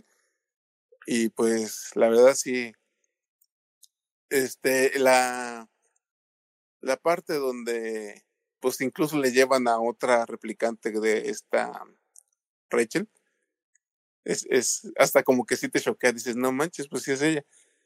Y él, él nada más, este, creo que le dice, ¿no? De que los, los ojos eran de otro color, que no sé qué. Y sabes, el cuate este que justo está muy bien diseñado el personaje, el villano, ¿no? Este, el Jared Leto inventor. que, o sea, eh, me, acuerdo mucho que Chris, cuando platicamos de ella, decía, ay, me cayó bien gordo, que no sé qué le hago. Pues perfecto, ¿no? O sea, digo, eh, el, que el villano esté fabricado específicamente para que lo odies, pues está perfecto, ¿no? Porque luego salen los villanos que son unos monstruos, pero que son bien carismáticos y todos los aman. Como que ya, ya va siendo hora de que odiemos a los villanos. Entonces, este, pues sí, digo, esta sí, para que veas, creo que nada más la vi una vez en ese momento. No he tenido chance de, de verla otra vez, pero sí la quiero volver a ver porque la verdad me gustó mucho en su momento. Y pues sí estaría bien revivir este todo eso que, que estamos hablando ahorita. Y sí, la verdad a mí sí me gusta bastante más que la original. Sí, sí, creo que creo que es eso. O sea, siento que sí los personajes son muchísimo más. O sea, te puedes relacionar muchísimo más con estos personajes que con los de la original. Aparte que creo que la historia de amor me parece como muy bella. O sea, porque al final del día, ¿qué es más humano que el amor, no? Y, y, desde el inicio que sabemos que este replicante que se supone que no tiene alma, que él mismo piensa que no tiene alma, eh, literalmente vemos desde el minuto uno que está enamorado o al menos que tiene una conexión muy fuerte con este otro holograma que es alguien que no es real, comillas, comillas, pero que literalmente le ayuda en su soledad y que también tiene este holograma, su propia mentalidad, su propia conciencia y que básicamente se hace en compañía y que realmente sí, ella está programada para hacerle compañía y para que él no se sienta solo, pero al mismo tiempo adquiere su propia personalidad, adquiere eh, algo más allá de el objetivo con el que está hecha lo cual igual la hace más humana y la hace muy, este, o sea, hace muy interesante esta relación desde literalmente la primera escena en que la vemos. Y, y creo que eso es lo importante de la, de la película, como eh, por diversos personajes podemos ver las diferentes formas de ser humano y de tener sentimientos y de sentir cosas. Y ahí es cuando también Denis Villeneuve dice, bueno, es que qué son los recuerdos, qué nos hacen los recuerdos, qué, qué impulsan estos recuerdos, ¿no? En nosotros. Y, y, no sé, por eso a mí sí me gusta muchísimo la película. O sea, al final del día también, por ejemplo, tenemos esta villana que pues, básicamente es como eh, la segunda en comando de, de, la empresa, de la segunda de, de Jared Leto. Y como... Ah, es como la Mercy de Lex Luthor. Ah, ah, no lo sé, yo me iría más como una Terminator. ¿No? Siento yo también. es, que, es que tu referencia no te la manejo. pero... Sí, pero sí, sí. Ah, ok. Muy bien. Ya te hicieron segunda, perfecto. y, y me encanta porque al final del día ella sí es un, una replicante que también siento que es muy humana en el aspecto de que tiene todas estas emociones negativas en ella, pero que tiene un objetivo y que ese objetivo lo va a cumplir sí o sí para complacer a su jefe, porque o por miedo también a su jefe, lo cual también la hace superhumana. Entonces, creo que eso es lo que me gusta mucho de esta película, que, que al ser casi todos nuestros personajes, si no es que la gran mayoría, excepto literal como dos, eh, son replicantes que se supone que no tienen sentimientos, literalmente son las personas que tienen más sentimientos. O sea, tenemos la jefa de policía que literalmente ella es como tengo un objetivo, se va a lograr porque hay que mantener la estructura. Que creo que es algo que tú decías, Héctor, de la primera película, que los humanos se sentían ya como como vacíos, como si no tuvieran un propósito. Como huecos. Huecos, sí, dijiste como huecos. Y creo que en esta peli lo vuelve a cumplir. O sea, la jefa de la policía también es hueca, o sea, no tiene emociones, no tiene sentimientos. Harrison Ford igual está hueco. Eh, un poco aquí está hueco porque tuvo que abandonar a su esposa e hija para seguir adelante y ya literalmente continuar su vida en, haciendo absolutamente nada, nada más viviendo por vivir. Y, y pues las personas que tienen sentimientos son literalmente las que no deberían tenerlos. Entonces, no sé, me parece una muy bella película, sinceramente. Ay, pero bueno, pues adelante, adelante. Ahí nada más que, que, que, quiero gritar un poco porque no me gustó este, o no me pareció tan bien diseñado el personaje de Joy. O sea, porque este, o sea, era un, era un producto que eh, según esto el propósito pues era para tener contento a, a, su dueño. O sea, y nunca sale de ese propósito y, y es destruida igual también este, por ese propósito. Y como que me, me parece una distinción, o sea, porque si el punto de la película, pues, es decir que, o sea, que no, no tienes que ser este, no, no tienes que haber nacido de una persona, ser un, un ente orgánico para ser un ser humano. Eso también se pudo haber explorado un poquito mejor con el personaje de Ana de Armas. Y se me hace que le cortan el desarrollo antes de que pueda llegar a un desenlace efectivo. Sí, Sí, pero creo que eso lo hace aún más trágico, porque, o sea, su desaparición la hace aún más trágica, porque efectivamente, como dices, ya estaba en un desarrollo, ya la estábamos viendo crecer en esta relación y, y luego la matan. Entonces sí, no sé si se puede considerar un refrigeradorazo, porque no creo que lo sea. Yo creo que ya el personaje de Ryan Gosling Kay ya estaba en una búsqueda de propósito y la muerte de Ana eh, no, bueno, de Joy, no lo, o sea, no es como que lo impulsa, es como un poco todo, o sea, todo lo que le pasa, su pérdida de identidad, de vida, de todo, y, y la muerte de Joy es como algo más, pero, pero sí entiendo tu punto. Y, y, eso es como que eh, te duele que haya sido destruido, la hayan matado, porque este eh, Joe, ok, este, le importaba mucho a ella que desde ese punto de vista, o sea, como personaje, o sea, como, vamos a decir, accesorio de Joe, está excelente, o sea, porque es una de las cosas que yo creo que, que más se te quedan al ver este, la película, o sea, porque es obvio que Joe genuinamente este, la ama, o sea, que es un replicante, es un ser artificial, o sea, pero está buscando esta conexión y lo logra con ella, o sea, más que, que con cualquier este, otra, otra persona que a fin de cuentas sigue siendo un ente artificial como él. Pero desde su punto de vista, o sea, ya es tan humana como cualquiera. Y es lo que vemos, lo que estamos diciendo, que pues, digo, a lo mejor es la misma expresión este, que tiene Ryan Gosling toda la película, pero le logramos al menos proyectar en él este, su sentido de soledad y cómo se le aligera un poquito cada vez que está con ella. O sea, eso es algo que, que, que, es de las mejores cosas que tiene la película. Sí, completamente de acuerdo. Ay, pues este, Melvin, una conclusión que quieras dar de esta película para el público, por qué la tienen que ver, este, si, si quieren verla y si no la han visto, o por qué la tienen que volver a checar, tal vez. Creo que la tienen que ver porque la dirige Denis Villeneuve. y de ese hombre hay que ver todo lo que salga. Let's go, ya. Eso es, es belleza pura. Yo no sé cómo dirige ese señor. Hay tantas cosas tan diversas, pero le salen.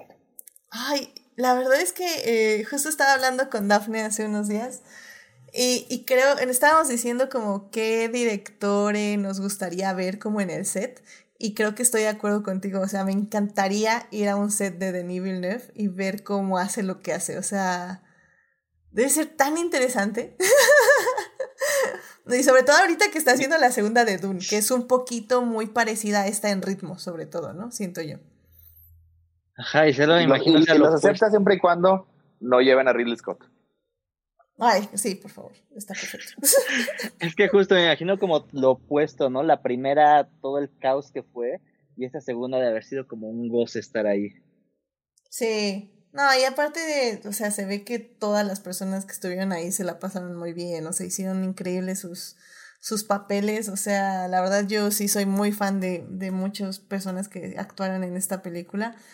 Y como dices, o sea, debe ser un goce ver ese, ese storyboard, eh, luego estar ahí en, en, la edición. Ay, no, no, qué bonito, qué bonito. Pero bueno, pues muchas gracias, Melvin. Eh, Uriel, ¿una conclusión que quieras dar de la película? Eh, pues nada más, que la recomiendo bastante. sí, ya como buen enajenado que, que, soy, este, pues sí, les recomiendo verlas en orden. Véanse primero la, la primerita y luego ya la, la segunda, ¿no? Bueno, sí, ahí sí, este, cada quien que le recomiende cuántas versiones hay que ver de la primera, ¿no? Para ir bien preparado. y este, sí, no, la, la, la verdad le recomiendo mucho.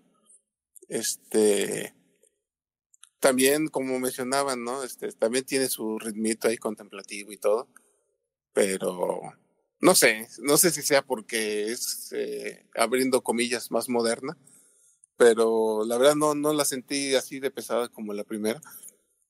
Entonces, la verdad, este, sí la recomiendo mucho, me gusta mucho la humanidad con la que se trata, ¿no? Este, o sea, los temas son muy este, profundos y la manera en que los retratan los personajes, los actores, este, está muy bien hecho.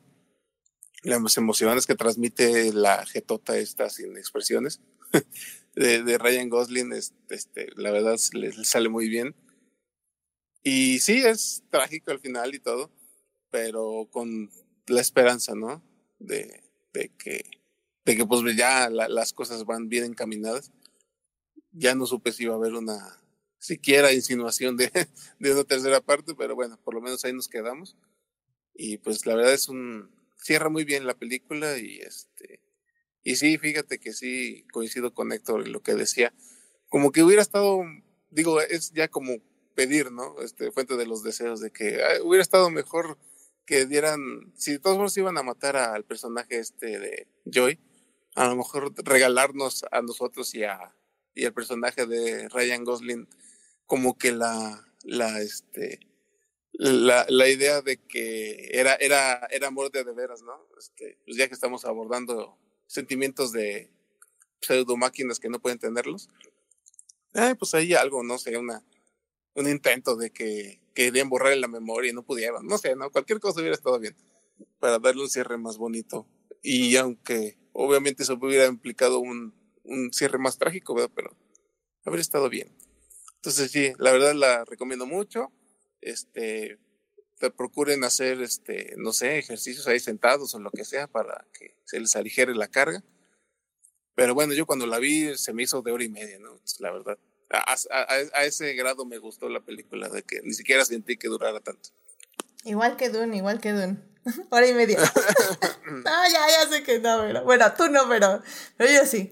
No, la verdad es que sí, o sea, Denis Villeneuve tiene, como dices, una forma de, de hacer los ritmos lentos muy llevaderos y muy entretenidos. Y creo que eso sí, no cualquier director lo puede hacer, sobre todo en la actualidad que queremos como que ya todo sea de ya.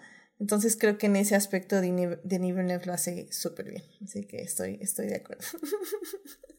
Pero bueno, Héctor, una conclusión de la película que nos quieras dar. Bueno, no, porque este, a, a, lo mejor se puede este, dar la idea de que la estoy criticando mucho y que no me gusta. O sea, no.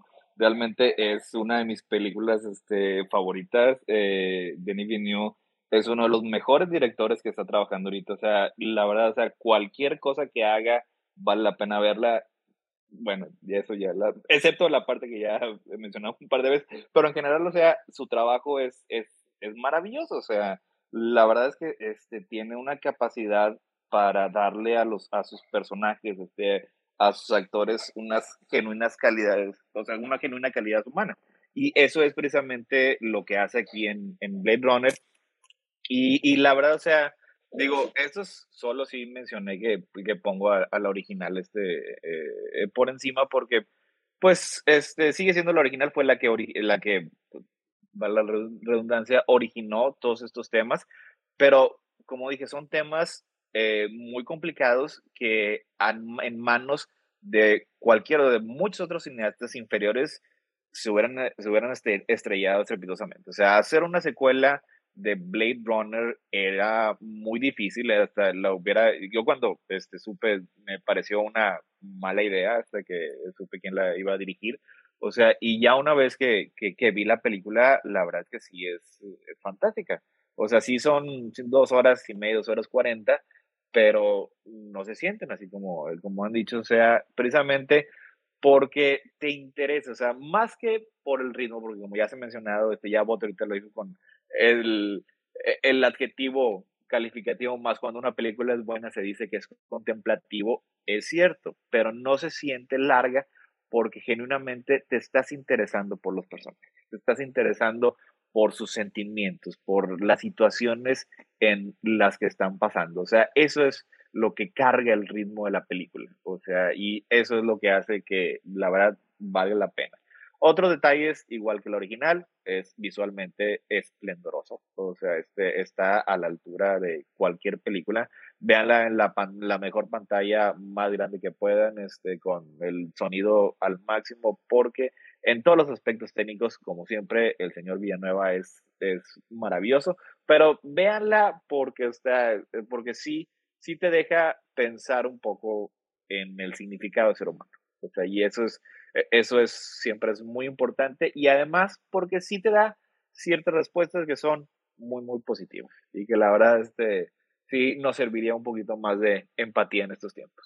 Definitivamente. Sí, creo que es una película que, como dices, este, eh, sobre todo, como dices, en estos tiempos, creo que sí la necesitamos ver y digerir definitivamente. Y también estoy de acuerdo contigo, véanla en la pantalla más grande que puedan. Este, porque sí, sí, vale mucho la pena. La verdad es que son, son de estas películas que cuando pongo digo, tal vez debería ya invertir en un sistema de sonido, porque literalmente no lo tengo. Entonces, eh, sí, creo que, creo que es algo que sí, ya estoy pensando seriamente, porque ah, es que qué bien se escuchan estas películas y bueno, verlas también en una nueva calidad no estaría nada mal, pero bueno, ese es otra, otro tipo de inversión que tal vez no llegue tampoco tan pronto.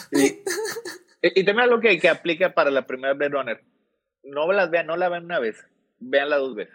Esta es, es, son los tipos de películas que genuinamente vale la pena este, verla dos veces. Y, y, se los dice una persona que no ve películas dos veces, o sea, imagínense. Y hay todo un PDF al respecto. Y hay todo.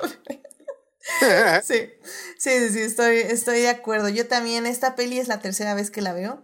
Y, y la verdad sí, la, la sigo saboreando como, como la primera vez que la vi. No me acuerdo si la vi en IMAX la primera vez. Probablemente sí, porque pues ya era fan de Denis Villeneuve. Pero. Los pero odio personas que viven en ciudades que tienen IMAX. Ya sé, ya sé. Y la vi dos veces en IMAX. Digo, bueno, más bien la vi dos veces en el cine, perdón. No me acuerdo si en IMAX, ah. pero la vi dos veces en el cine. Así que, that's. Sí, mira, y, y digo, sí, sí, lo siento. Este, la verdad es que ya también tengo un IMAX cerca, ya con, cuando se abrió la del norte ya a mí me quedó mucho mejor, porque sí ir a universidad es todo un show, pero sí, la verdad sí, son de las pelis que vale la pena ver en IMAX, pero bueno. Eh, pues vámonos ya rápidamente a la tercera parte para ya cerrar este podcast, así que vámonos para allá.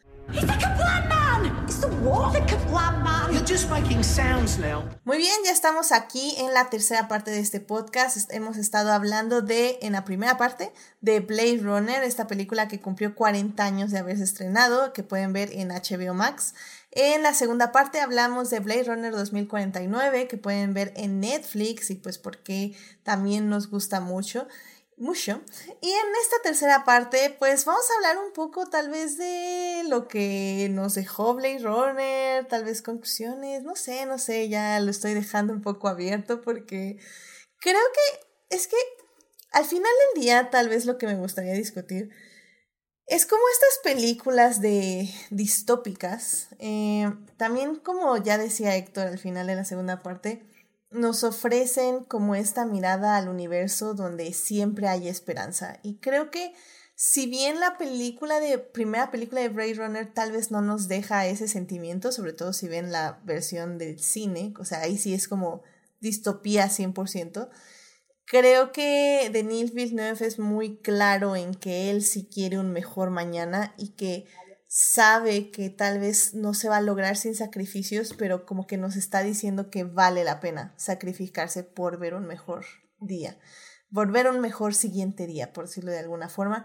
También algo que no mencionabas de Blade Runner 2049 es que ya no solo es la ciudad, sino que también tiene diferentes escenarios, lo cual también me gusta mucho porque no es como que el planeta Tierra se consumió por completo. O sea, sí, ya no hay vida, ya, o sea, de hecho ya no hay árboles, básicamente. La madera ya es casi como un, ya es oro, porque ya no existe. Y creo que también eso lo deja muy claro al ampliar este universo, mostrándonos ciudades que ya no existen, que se deshabitaron lugares donde sí se sigue cultivando, pero pues ya cosas artificiales, porque pues ya no existe nada natural, por decirlo de alguna forma.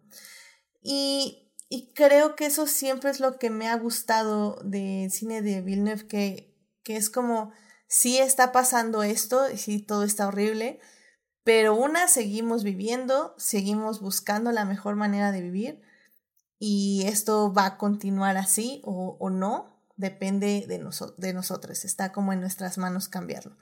Y creo que ese es un poco el cine distópico, o sea, definitivamente hay muchas vertientes y hay muchos tipos en este género, pero creo que creo que a mí me funciona más este tipo de cine que, por ejemplo, no sé, el cine de zombies o algo así que tiende a ser un poco más trágico. Pero bueno, en ese aspecto tú eres este experto, eh, Melvin. Em, Tú, este género, a ti, a ti que te deja este género distópico o que, vemos generalmente en este tipo de películas. Mm, lo siento como, o sea, siempre tiende como a reflejar mucho el presente y, y creo que luego por eso a veces cuesta como que trasciendan porque están como tan arraigados a, a lo que está pasando como en el momento, a la tecnología del momento, a las crisis del momento, que que bueno, que, que se tiene que seguir actualizando, ¿no? Este, los mundos futuristas, este, pero sí, creo que, creo que esta obra, este, pues no sé qué me deja, o sea, está como, o sea, me, me, me llama la atención, yo creo, como, eh, como el imaginarme que justo estas decisiones que se están tomando ahorita, van a llevar a eso, ¿no? O sea, como que inevitablemente ese es el destino que nos toca, ¿no? O sea, si, si seguimos como, si hay una constante ahorita en el presente, entonces es como de, o sea, hay, hay esperanza, no es como justo el, el mundo zombie apocalíptico, pero, este, pero creo que tiene, tiene su error, ahorita lo estaba pensando, creo que este tipo de cine también tiene su error más que el mundo zombie porque justo este, son, son universos que, que continúan los problemas de ahora, ¿no? Es como de no, o sea, no vamos a solucionar nada, todo solo va a ir seguir empeorando y empeorando y empeorando y vamos a seguir aguantando y aguantando y adaptándonos y es como lo bueno malo de estas películas, ¿no? Es como que te adaptas, este, pero sigue siendo lo, lo, lo mismo malo que, que ahorita está sucediendo va a ser en el futuro, ¿no? Y, y lo de los zombies de repente es como de, bueno, se destruye todo, ¿no? Es como, puede haber un borrón y cuenta nueva ahí, ya como que no hay ataduras a los problemas de la sociedad, ¿no? Por ejemplo, eh, un apocalipsis zombie, pues crean comunidades, crean este, ya no hay así como que tienes que rentar o pensar en vivienda y mientras aquí en Blade Runner todo el mundo vive este en edificios así de 100 pisos, este metidos en una caja todos, ¿no? Este, nada es real, ¿no? Entonces, creo que hay cierto horror en estas pelis, pero justo porque, porque piensan mucho los problemas actuales. Entonces, y, y creo que, o sea, si comparamos las dos de Blade Runner, pues sí, la, la anterior está muy arraigada a, a esa época de los 80, ¿no? Y de repente llegamos a este nuevo Blade Runner que se siente como actual y es como de, oh, que hay ciertos problemas que siguen estando igual y nada más decimos, ah, ok, ¿no? Y seguimos con como si todo sea normal y van empeorando y empeorando. Sí, sí, sí. Pues Uriel, ¿tú, tú qué, qué opinas de este género? Pues sí, fíjate que sí, tiende a ser muy trágico y muy, este, muy pesimista, ¿no? Este tipo de escenarios. Muchas veces eh, se trata pues nada más de ver cómo la gente le hace, ¿no? Para vivir después de una catástrofe y pues ahí sí dependerá del el objetivo del guion o del director, de ver si se, se enfoca nada más en pura tragedia y, y que no hay futuro o que sí están buscando una solución para algo, ¿no? Normalmente las de zombies pues son pura cosa este, desoladora. Entonces sí está, sí, sí es, sí es diferente el enfoque, ¿no? Aquí como vimos, este, es esperanzador y, y te deja sembradas varias cositas para un posible futuro, si así te lo quieres imaginar, ¿no? De que ya se van a rebelar, de que ya van a luchar por su, su derecho, ¿no? A ser este, considerados otra cosa que no sean esclavos, etcétera. Y, y pues sí, es, es, otro enfoque, ¿no? A diferencia de, de un típico escenario este distópico, ¿no? Como lo conocemos, por ejemplo, en esas películas de zombies o otro tipo de escenarios este futuristas medio medio este pesimistas. Sí, efectivamente. Este, pues Héctor. Eh, el, el, el, el, género distópico, o sea, en general a grandes rasgos, funciona como una advertencia. O sea, como una advertencia de que se siguen haciendo las cosas con el camino que llevan, van a llegar a este desenlace. Y este, el, la, manera más usual es en, mediante metáforas y algunas metáforas son más claras que otras. O sea, pero, por ejemplo, lo que se me quedó mucho de, de Blade Runner es cuando este Wallace, este Jared Leto, dice, este, perdimos nuestra, nuestro estómago para la esclavitud, así que tuvimos que crear a los replicantes, que es básicamente lo mismo, estás esclavizando a seres vivientes y pensantes para beneficio personal, como si fueran objetos. O sea, y aquí pues, se escudan precisamente con eso, de que son, son creados, pero a fin de cuentas siguen siendo tan humanos como cualquier otra persona. O sea, y ese es el tipo de, de cosas que generalmente eh, eh funcionan. O sea, para que nos demos cuenta de las cosas que estamos haciendo mal. Hay algunos este, e, ejemplos que pues sí acaban de una manera bien triste y descorazonadora. Otros sí prefieren ir eh, por el lado de la esperanza. Y como se ha hablado aquí, esa, a, mí me parece que son este, los, eh, eh, el camino que toman tanto Scott como Bill New. O sea, este, en la original, o sea, ya ni siquiera hablando, hablamos del, del final en el que ya salen a los páramos verdes bien hermosos y el sol brillando, sino con este eh, Rachel y, y Descartes escapando, teniendo libertad para aprovechar el tiempo que les quede. Puede ser poco, puede ser mucho, pero al final de cuentas es todo el tiempo que cualquiera de nosotros tenemos. Y también, igual este, en, en Blade Runner 2049, también se habla este, de, eh, de ese tipo de temas esperanzadores, de este, cómo eh, eventualmente las cosas pueden cambiar, que aquí como que parecía que era, estaban dejando entrever una secuela que nunca se hizo, pero vamos a decir que como quiera, este, eh, eh, cuenta, cuenta como eso. Y ambos son temas, este, son, que me parecen muy efectivos, porque yo creo que así es como, como funciona más, como que, que como, como las personas reaccionan de una manera más positiva a este tipo de cosas de que si te lo dijeran como un documental o como algo este, más, más directo. Aunque bueno, como hemos visto cosas como The Voice, hay una, digo, como que hay que tener cuidado porque hay gente que aunque sea bien bien claro no entiende este, estos puntos, pero eso ya, ya es otra, e, e, eso ya es otra historia. Desde el punto de vista de los cineastas, aquí en, en la franquicia de Blade Runner es, es bastante claro. O sea, y, y pues sí, yo me quedo este que utilizaron todo este todo el las decoraciones de un universo distópico para contar una historia sobre humanidad. O sea, y eso, eso es algo que, que, me parece este muy, muy acertado de que ni Scott ni Villeneuve se perdieron en, los, en, las cosas más grandes y más vistosas en, esta versión, que sí, este, la visión del futuro de Blade Runner ya quedó este, marcada en la cultura pop, yo creo que de manera indeleble.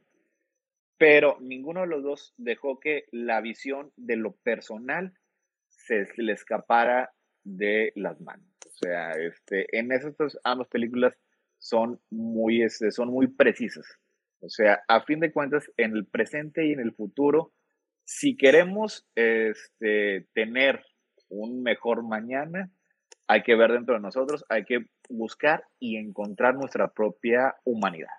O sea, y la verdad que muy... Amén. Amén. Definitivamente creo que estoy, estoy de acuerdo con todo lo que dijeron. Eh, sí, porque Sí, al final del día a veces sí estas pelis son difíciles de ver un poco por eso, porque a veces sí ya queremos eh, lo contrario a la distopía, queremos ver utopías, que ya también es un movimiento que está iniciando desde hace ya un par de años.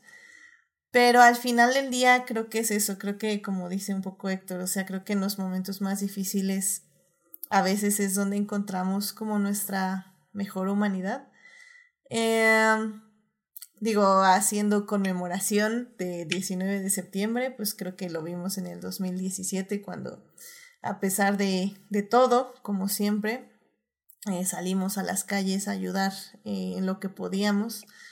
Y y creo que ese es el punto, ¿no? Al final del día, como dicen los tres, es recuperar esa humanidad perdida y, y ver que la empatía es al final del día lo que nos va a salvar, no importa lo que suceda. Entonces, pues sí, eh, muy buenas películas ambas. Eh, como ya dijimos, tienen sus cositas, eh, pero ya depende un poco de ustedes cuál les agrade más. Pero definitivamente creo que se tienen que ver porque sí fueron el, como le llamamos, el blueprint para la ciencia ficción en muchos aspectos. Y pues Denis Villeneuve pasa... ¿Eh? Ese, es un blueprint. Sí, ese es un blueprint. y pues Villeneuve, pues literalmente tomó todo lo que ya había ahí este, hecho Ridley Scott en la primera y pues lo, lo pasó a la actualidad o bueno, o a lo que él ve, pues, justamente 30 años después en su propia película. Así que me parece excelente lo que hizo, fue una gran secuela, también hablando de las secuelitis, definitivamente Blade Runner 2049 es, es uno de los highlights en ese, en ese movimiento de secuelitis, la verdad es muy muy interesante y pues ojalá la puedan ver las dos, eh, como ya hemos dicho, Blade Runner está en HBO Max, el Final Cut y el Theatrical Cut, que está ahí este, el corte de cine en HBO Max. Y Blade Runner 2049 está en Netflix para que las vean y las disfruten. Y si no tienen cualquiera de esas plataformas de todas formas la pueden eh, rentar o comprar en diversas otras plataformas. O sea, la verdad sí, son dos películas que están muy, muy disponibles. Eh, Blade Runner 2049 está también en Paramount Plus, o sea, si tienen claro video, también ahí está disponible. Y sí pueden ver Blade Runner como dijiste en un principio, porque este HBO Max solo descuartiza películas que no son de Warner Bros. sí, no vean ninguna otra película. O sea, si van a ver algo en HBO Max, que sea algo que haya producido HBO Max o que sea de HBO Max. Sí, porque, si no, es horrible. Sí, sí, sí, no, sí. Siempre, siempre doble chequen con YouTube si están viendo lo que realmente tienen que estar viendo, porque en serio que HBO Max es un desastre. Y digo, y más últimamente, pero, pero siempre ha sido un desastre, así que. Es la plataforma más graciosa que existe. digo, se salva, se salvan las de Godfather porque el Aspect Radio es similar, pero mm. eso es, es una coincidencia. Sí, sí, es una coincidencia. Ay, The Godfather. Ah, me salió como unas ganas raras de ver la segunda parte, pero sinceramente no sé si quiero hacerlo. Tal vez el próximo año, a ver qué, qué pasa en el siguiente aniversario. para que, para que volvamos Yo a. preferido la segunda. Sí, y, sí nos llegaron comentarios este, al podcast de por qué habíamos hablado tan mal de tal obra de arte y que, que por eso este, éramos un pésimo podcast y así, pues, ¿qué le vamos a hacer, amigos? así es la vida. The Godfather no es tan buena. pero bueno, hubo gente que sí la defendió. Yo no sé de qué se quejan, pero en fin. yo no estaba ese día. No estabas ese día, pero estuvo divertido. Me gustó mucho el podcast. Fue como Daphne y yo contra el mundo. y contra el mundo fue Fernando y. Ay, no me acuerdo quién más estaba. ¿Escata? Este Gabriel. Sí, es cierto, Gabriel. Sí, sí. Entonces. Estuvo padre, me, me, gustó mucho. Fueron dos puntos de vista muy diferentes. Pero ¿por qué estamos hablando del padrino? No lo sé. Ah, sí, porque está en HBO Max. Pero bueno, ahí vayan a ver. Está en HBO Max. Y HBO Max, no vean este, ninguna película que no sea de Warner Brothers o que tenga el aspect ratio eh, similar a una pantalla eh, 16.9. Efectivamente, efectivamente. Pues bueno, ya con eso llegamos al final de este bonito podcast. Muchísimas gracias por venir, Héctor, Melvin y Uriel, a este podcast a hablar de estas dos grandes películas que pues, han marcado tanto el pasado como el presente del cine. Este, Héctor, muchísimas gracias por venir al programa. ¿Dónde te puede encontrar nuestro público? Muchas gracias por invitarme. Oye, no, ya no te puedo dar recomendaciones. Em, no, no, ya, ya se acabó el tiempo. Como, como que no te tengo recomendaciones, pero siempre, siempre lo menciono. Porque yo sé que al público, Julián, le, encanta. Ah, ya sé, ya, me voy a aplicar, les juro que ya de ahora en adelante me voy a aplicar para que haya recomendaciones, voy a cortar a los invitados, voy a... no sé qué voy a hacer. aplicarte, pues eso, significa que ya aceptar un podcast dura tres horas, así, así también. Este, a, mí, me pueden encontrar los jueves a las 11 de la noche en Crónicas del Multiverso, donde hablamos de cómics, series, películas y este, muchas cosas. Este jueves eh, creo que vamos a hablar de Disney, tal vez vamos a hablar de las noticias del D23 y a lo mejor vamos a analizar Pinocchio, es la nueva versión este, que salió en Disney Plus. Este, así que véanla. Y, se espera sangre, un baño de sangre. Escuchen, yo estoy, yo estoy tratando de ser lo más neutral posible, porque luego me regañan de que, ay, ya llegas y nada más te vas a burlar y que no sé qué. Así que vamos a hablar de esas dos cosas. Este, también tenemos eh, videojuegos, estamos hablando de videojuegos en los especiales del martes a las nueve y media, solo que este mañana es cuando lo voy a secuestrar para hablar de Apple. Ay, es mañana. Que nos acompañe ah, Edith. Así es. Tengo que abrir un regalo. ¡Qué emoción! muy bien, muy bien. Vamos a hablar de Apple. Perfecto. Me voy a echar la conferencia. La, Apple, la keynote, más bien. Vamos, a veces va a ser sobre eh, la presentación del iPhone 14, de los AirPods 2, los nuevos watches y ahora sí ya un hands-on con el iOS 16 porque ya llevo una semana con el nuevo sistema operativo. Personalizando pantallas y etc, etc, etc. Ya está todo, todo personalizado. Excelente, muy bien, muchísimas gracias Héctor. Melvin, muchas gracias por venir. ¿Dónde te puede encontrar nuestro público? Twitter e Instagram como arroba Todo junto. Perfecto, muchísimas gracias. Uriel, gracias por venir. ¿Dónde te puede encontrar nuestro público? Eh, gracias por la invitación, Edith. Este, me pueden encontrar en Crónicas de Multiverso todos los jueves. Uh. Bueno, este, de repente ando medio, este, no, no tan regular, pero ya procuraré estar todos los jueves a partir de las 12 de la noche. Ah, perdón, ya son a las 11, ¿verdad? Perdón, perdón, ya, estoy dormido. Es, eh, para discutir de los temas de interés, de, de, mayor interés de, la humanidad. La eh, humanidad. y, y, eventualmente, de repente, los martes puede estar ahí, aunque sea de oyente. Y pues básicamente es eso. Muy bien, muchísimas gracias. Y pues ya saben, a mí me pueden encontrar en HT Idea, donde hablo de Our Flag Means Dead, Hannibal, Reylo y Luis Hamilton, siete veces campeón del mundo. Eh, suscríbanse al canal de Twitch para que les avise cuando estamos en vivo los lunes y nos acompañen como Saulo Tarso, Sofía y Tania que estuvieron ahí en el chat. Muchísimas gracias por acompañarnos. Este, eh, los miércoles, ya saben, estaré ahí en el chat de YouTube a las 9 de la mañana para volver a hablar de estas dos películas. Muchísimas gracias a quienes nos acompañaron la semana pasada, que estuvo Saulo y Thunder Toys. Eh, yo les tuve que abandonar un poquito por un asunto familiar, pero ya esperemos que el día de mañana todo esté bien y digo no, el día del miércoles está todo esté bien y ya ande por ahí en el chat. Eh, asimismo, muchas gracias de todo corazón a nuestros mecenas, a Dicties, Fernando, Héctor, que está aquí, y sí, Mena, uh. quienes nos apoyan junto con nuestros adictias, Juan Pablo, Melvin, que está aquí, y Saulo, que, que están en el Patreon del programa. Vayan a Patreon, queridos escuchas, y chequen los beneficios que les damos por apoyar más activamente al programa. También muchas gracias a quienes nos oyen durante la semana en Heartis, Spotify, Google Podcast y en iTunes. Este programa estará disponible ahí a partir del miércoles en la mañana Saludos a Belén, Dimelsa, Jessica, Joyce, Julián, Julio, Luis, Pamela, Sebastián, Taco de Lechuga, Uriel, que está aquí, y Vane, quienes son parte de Team Diferidos. Ya saben Pero Uriel lo vuelvo a ir. sí, siempre le gusta, Uriel siempre le gusta que lo mencione cuatro o cinco veces. Sí, sí, sí.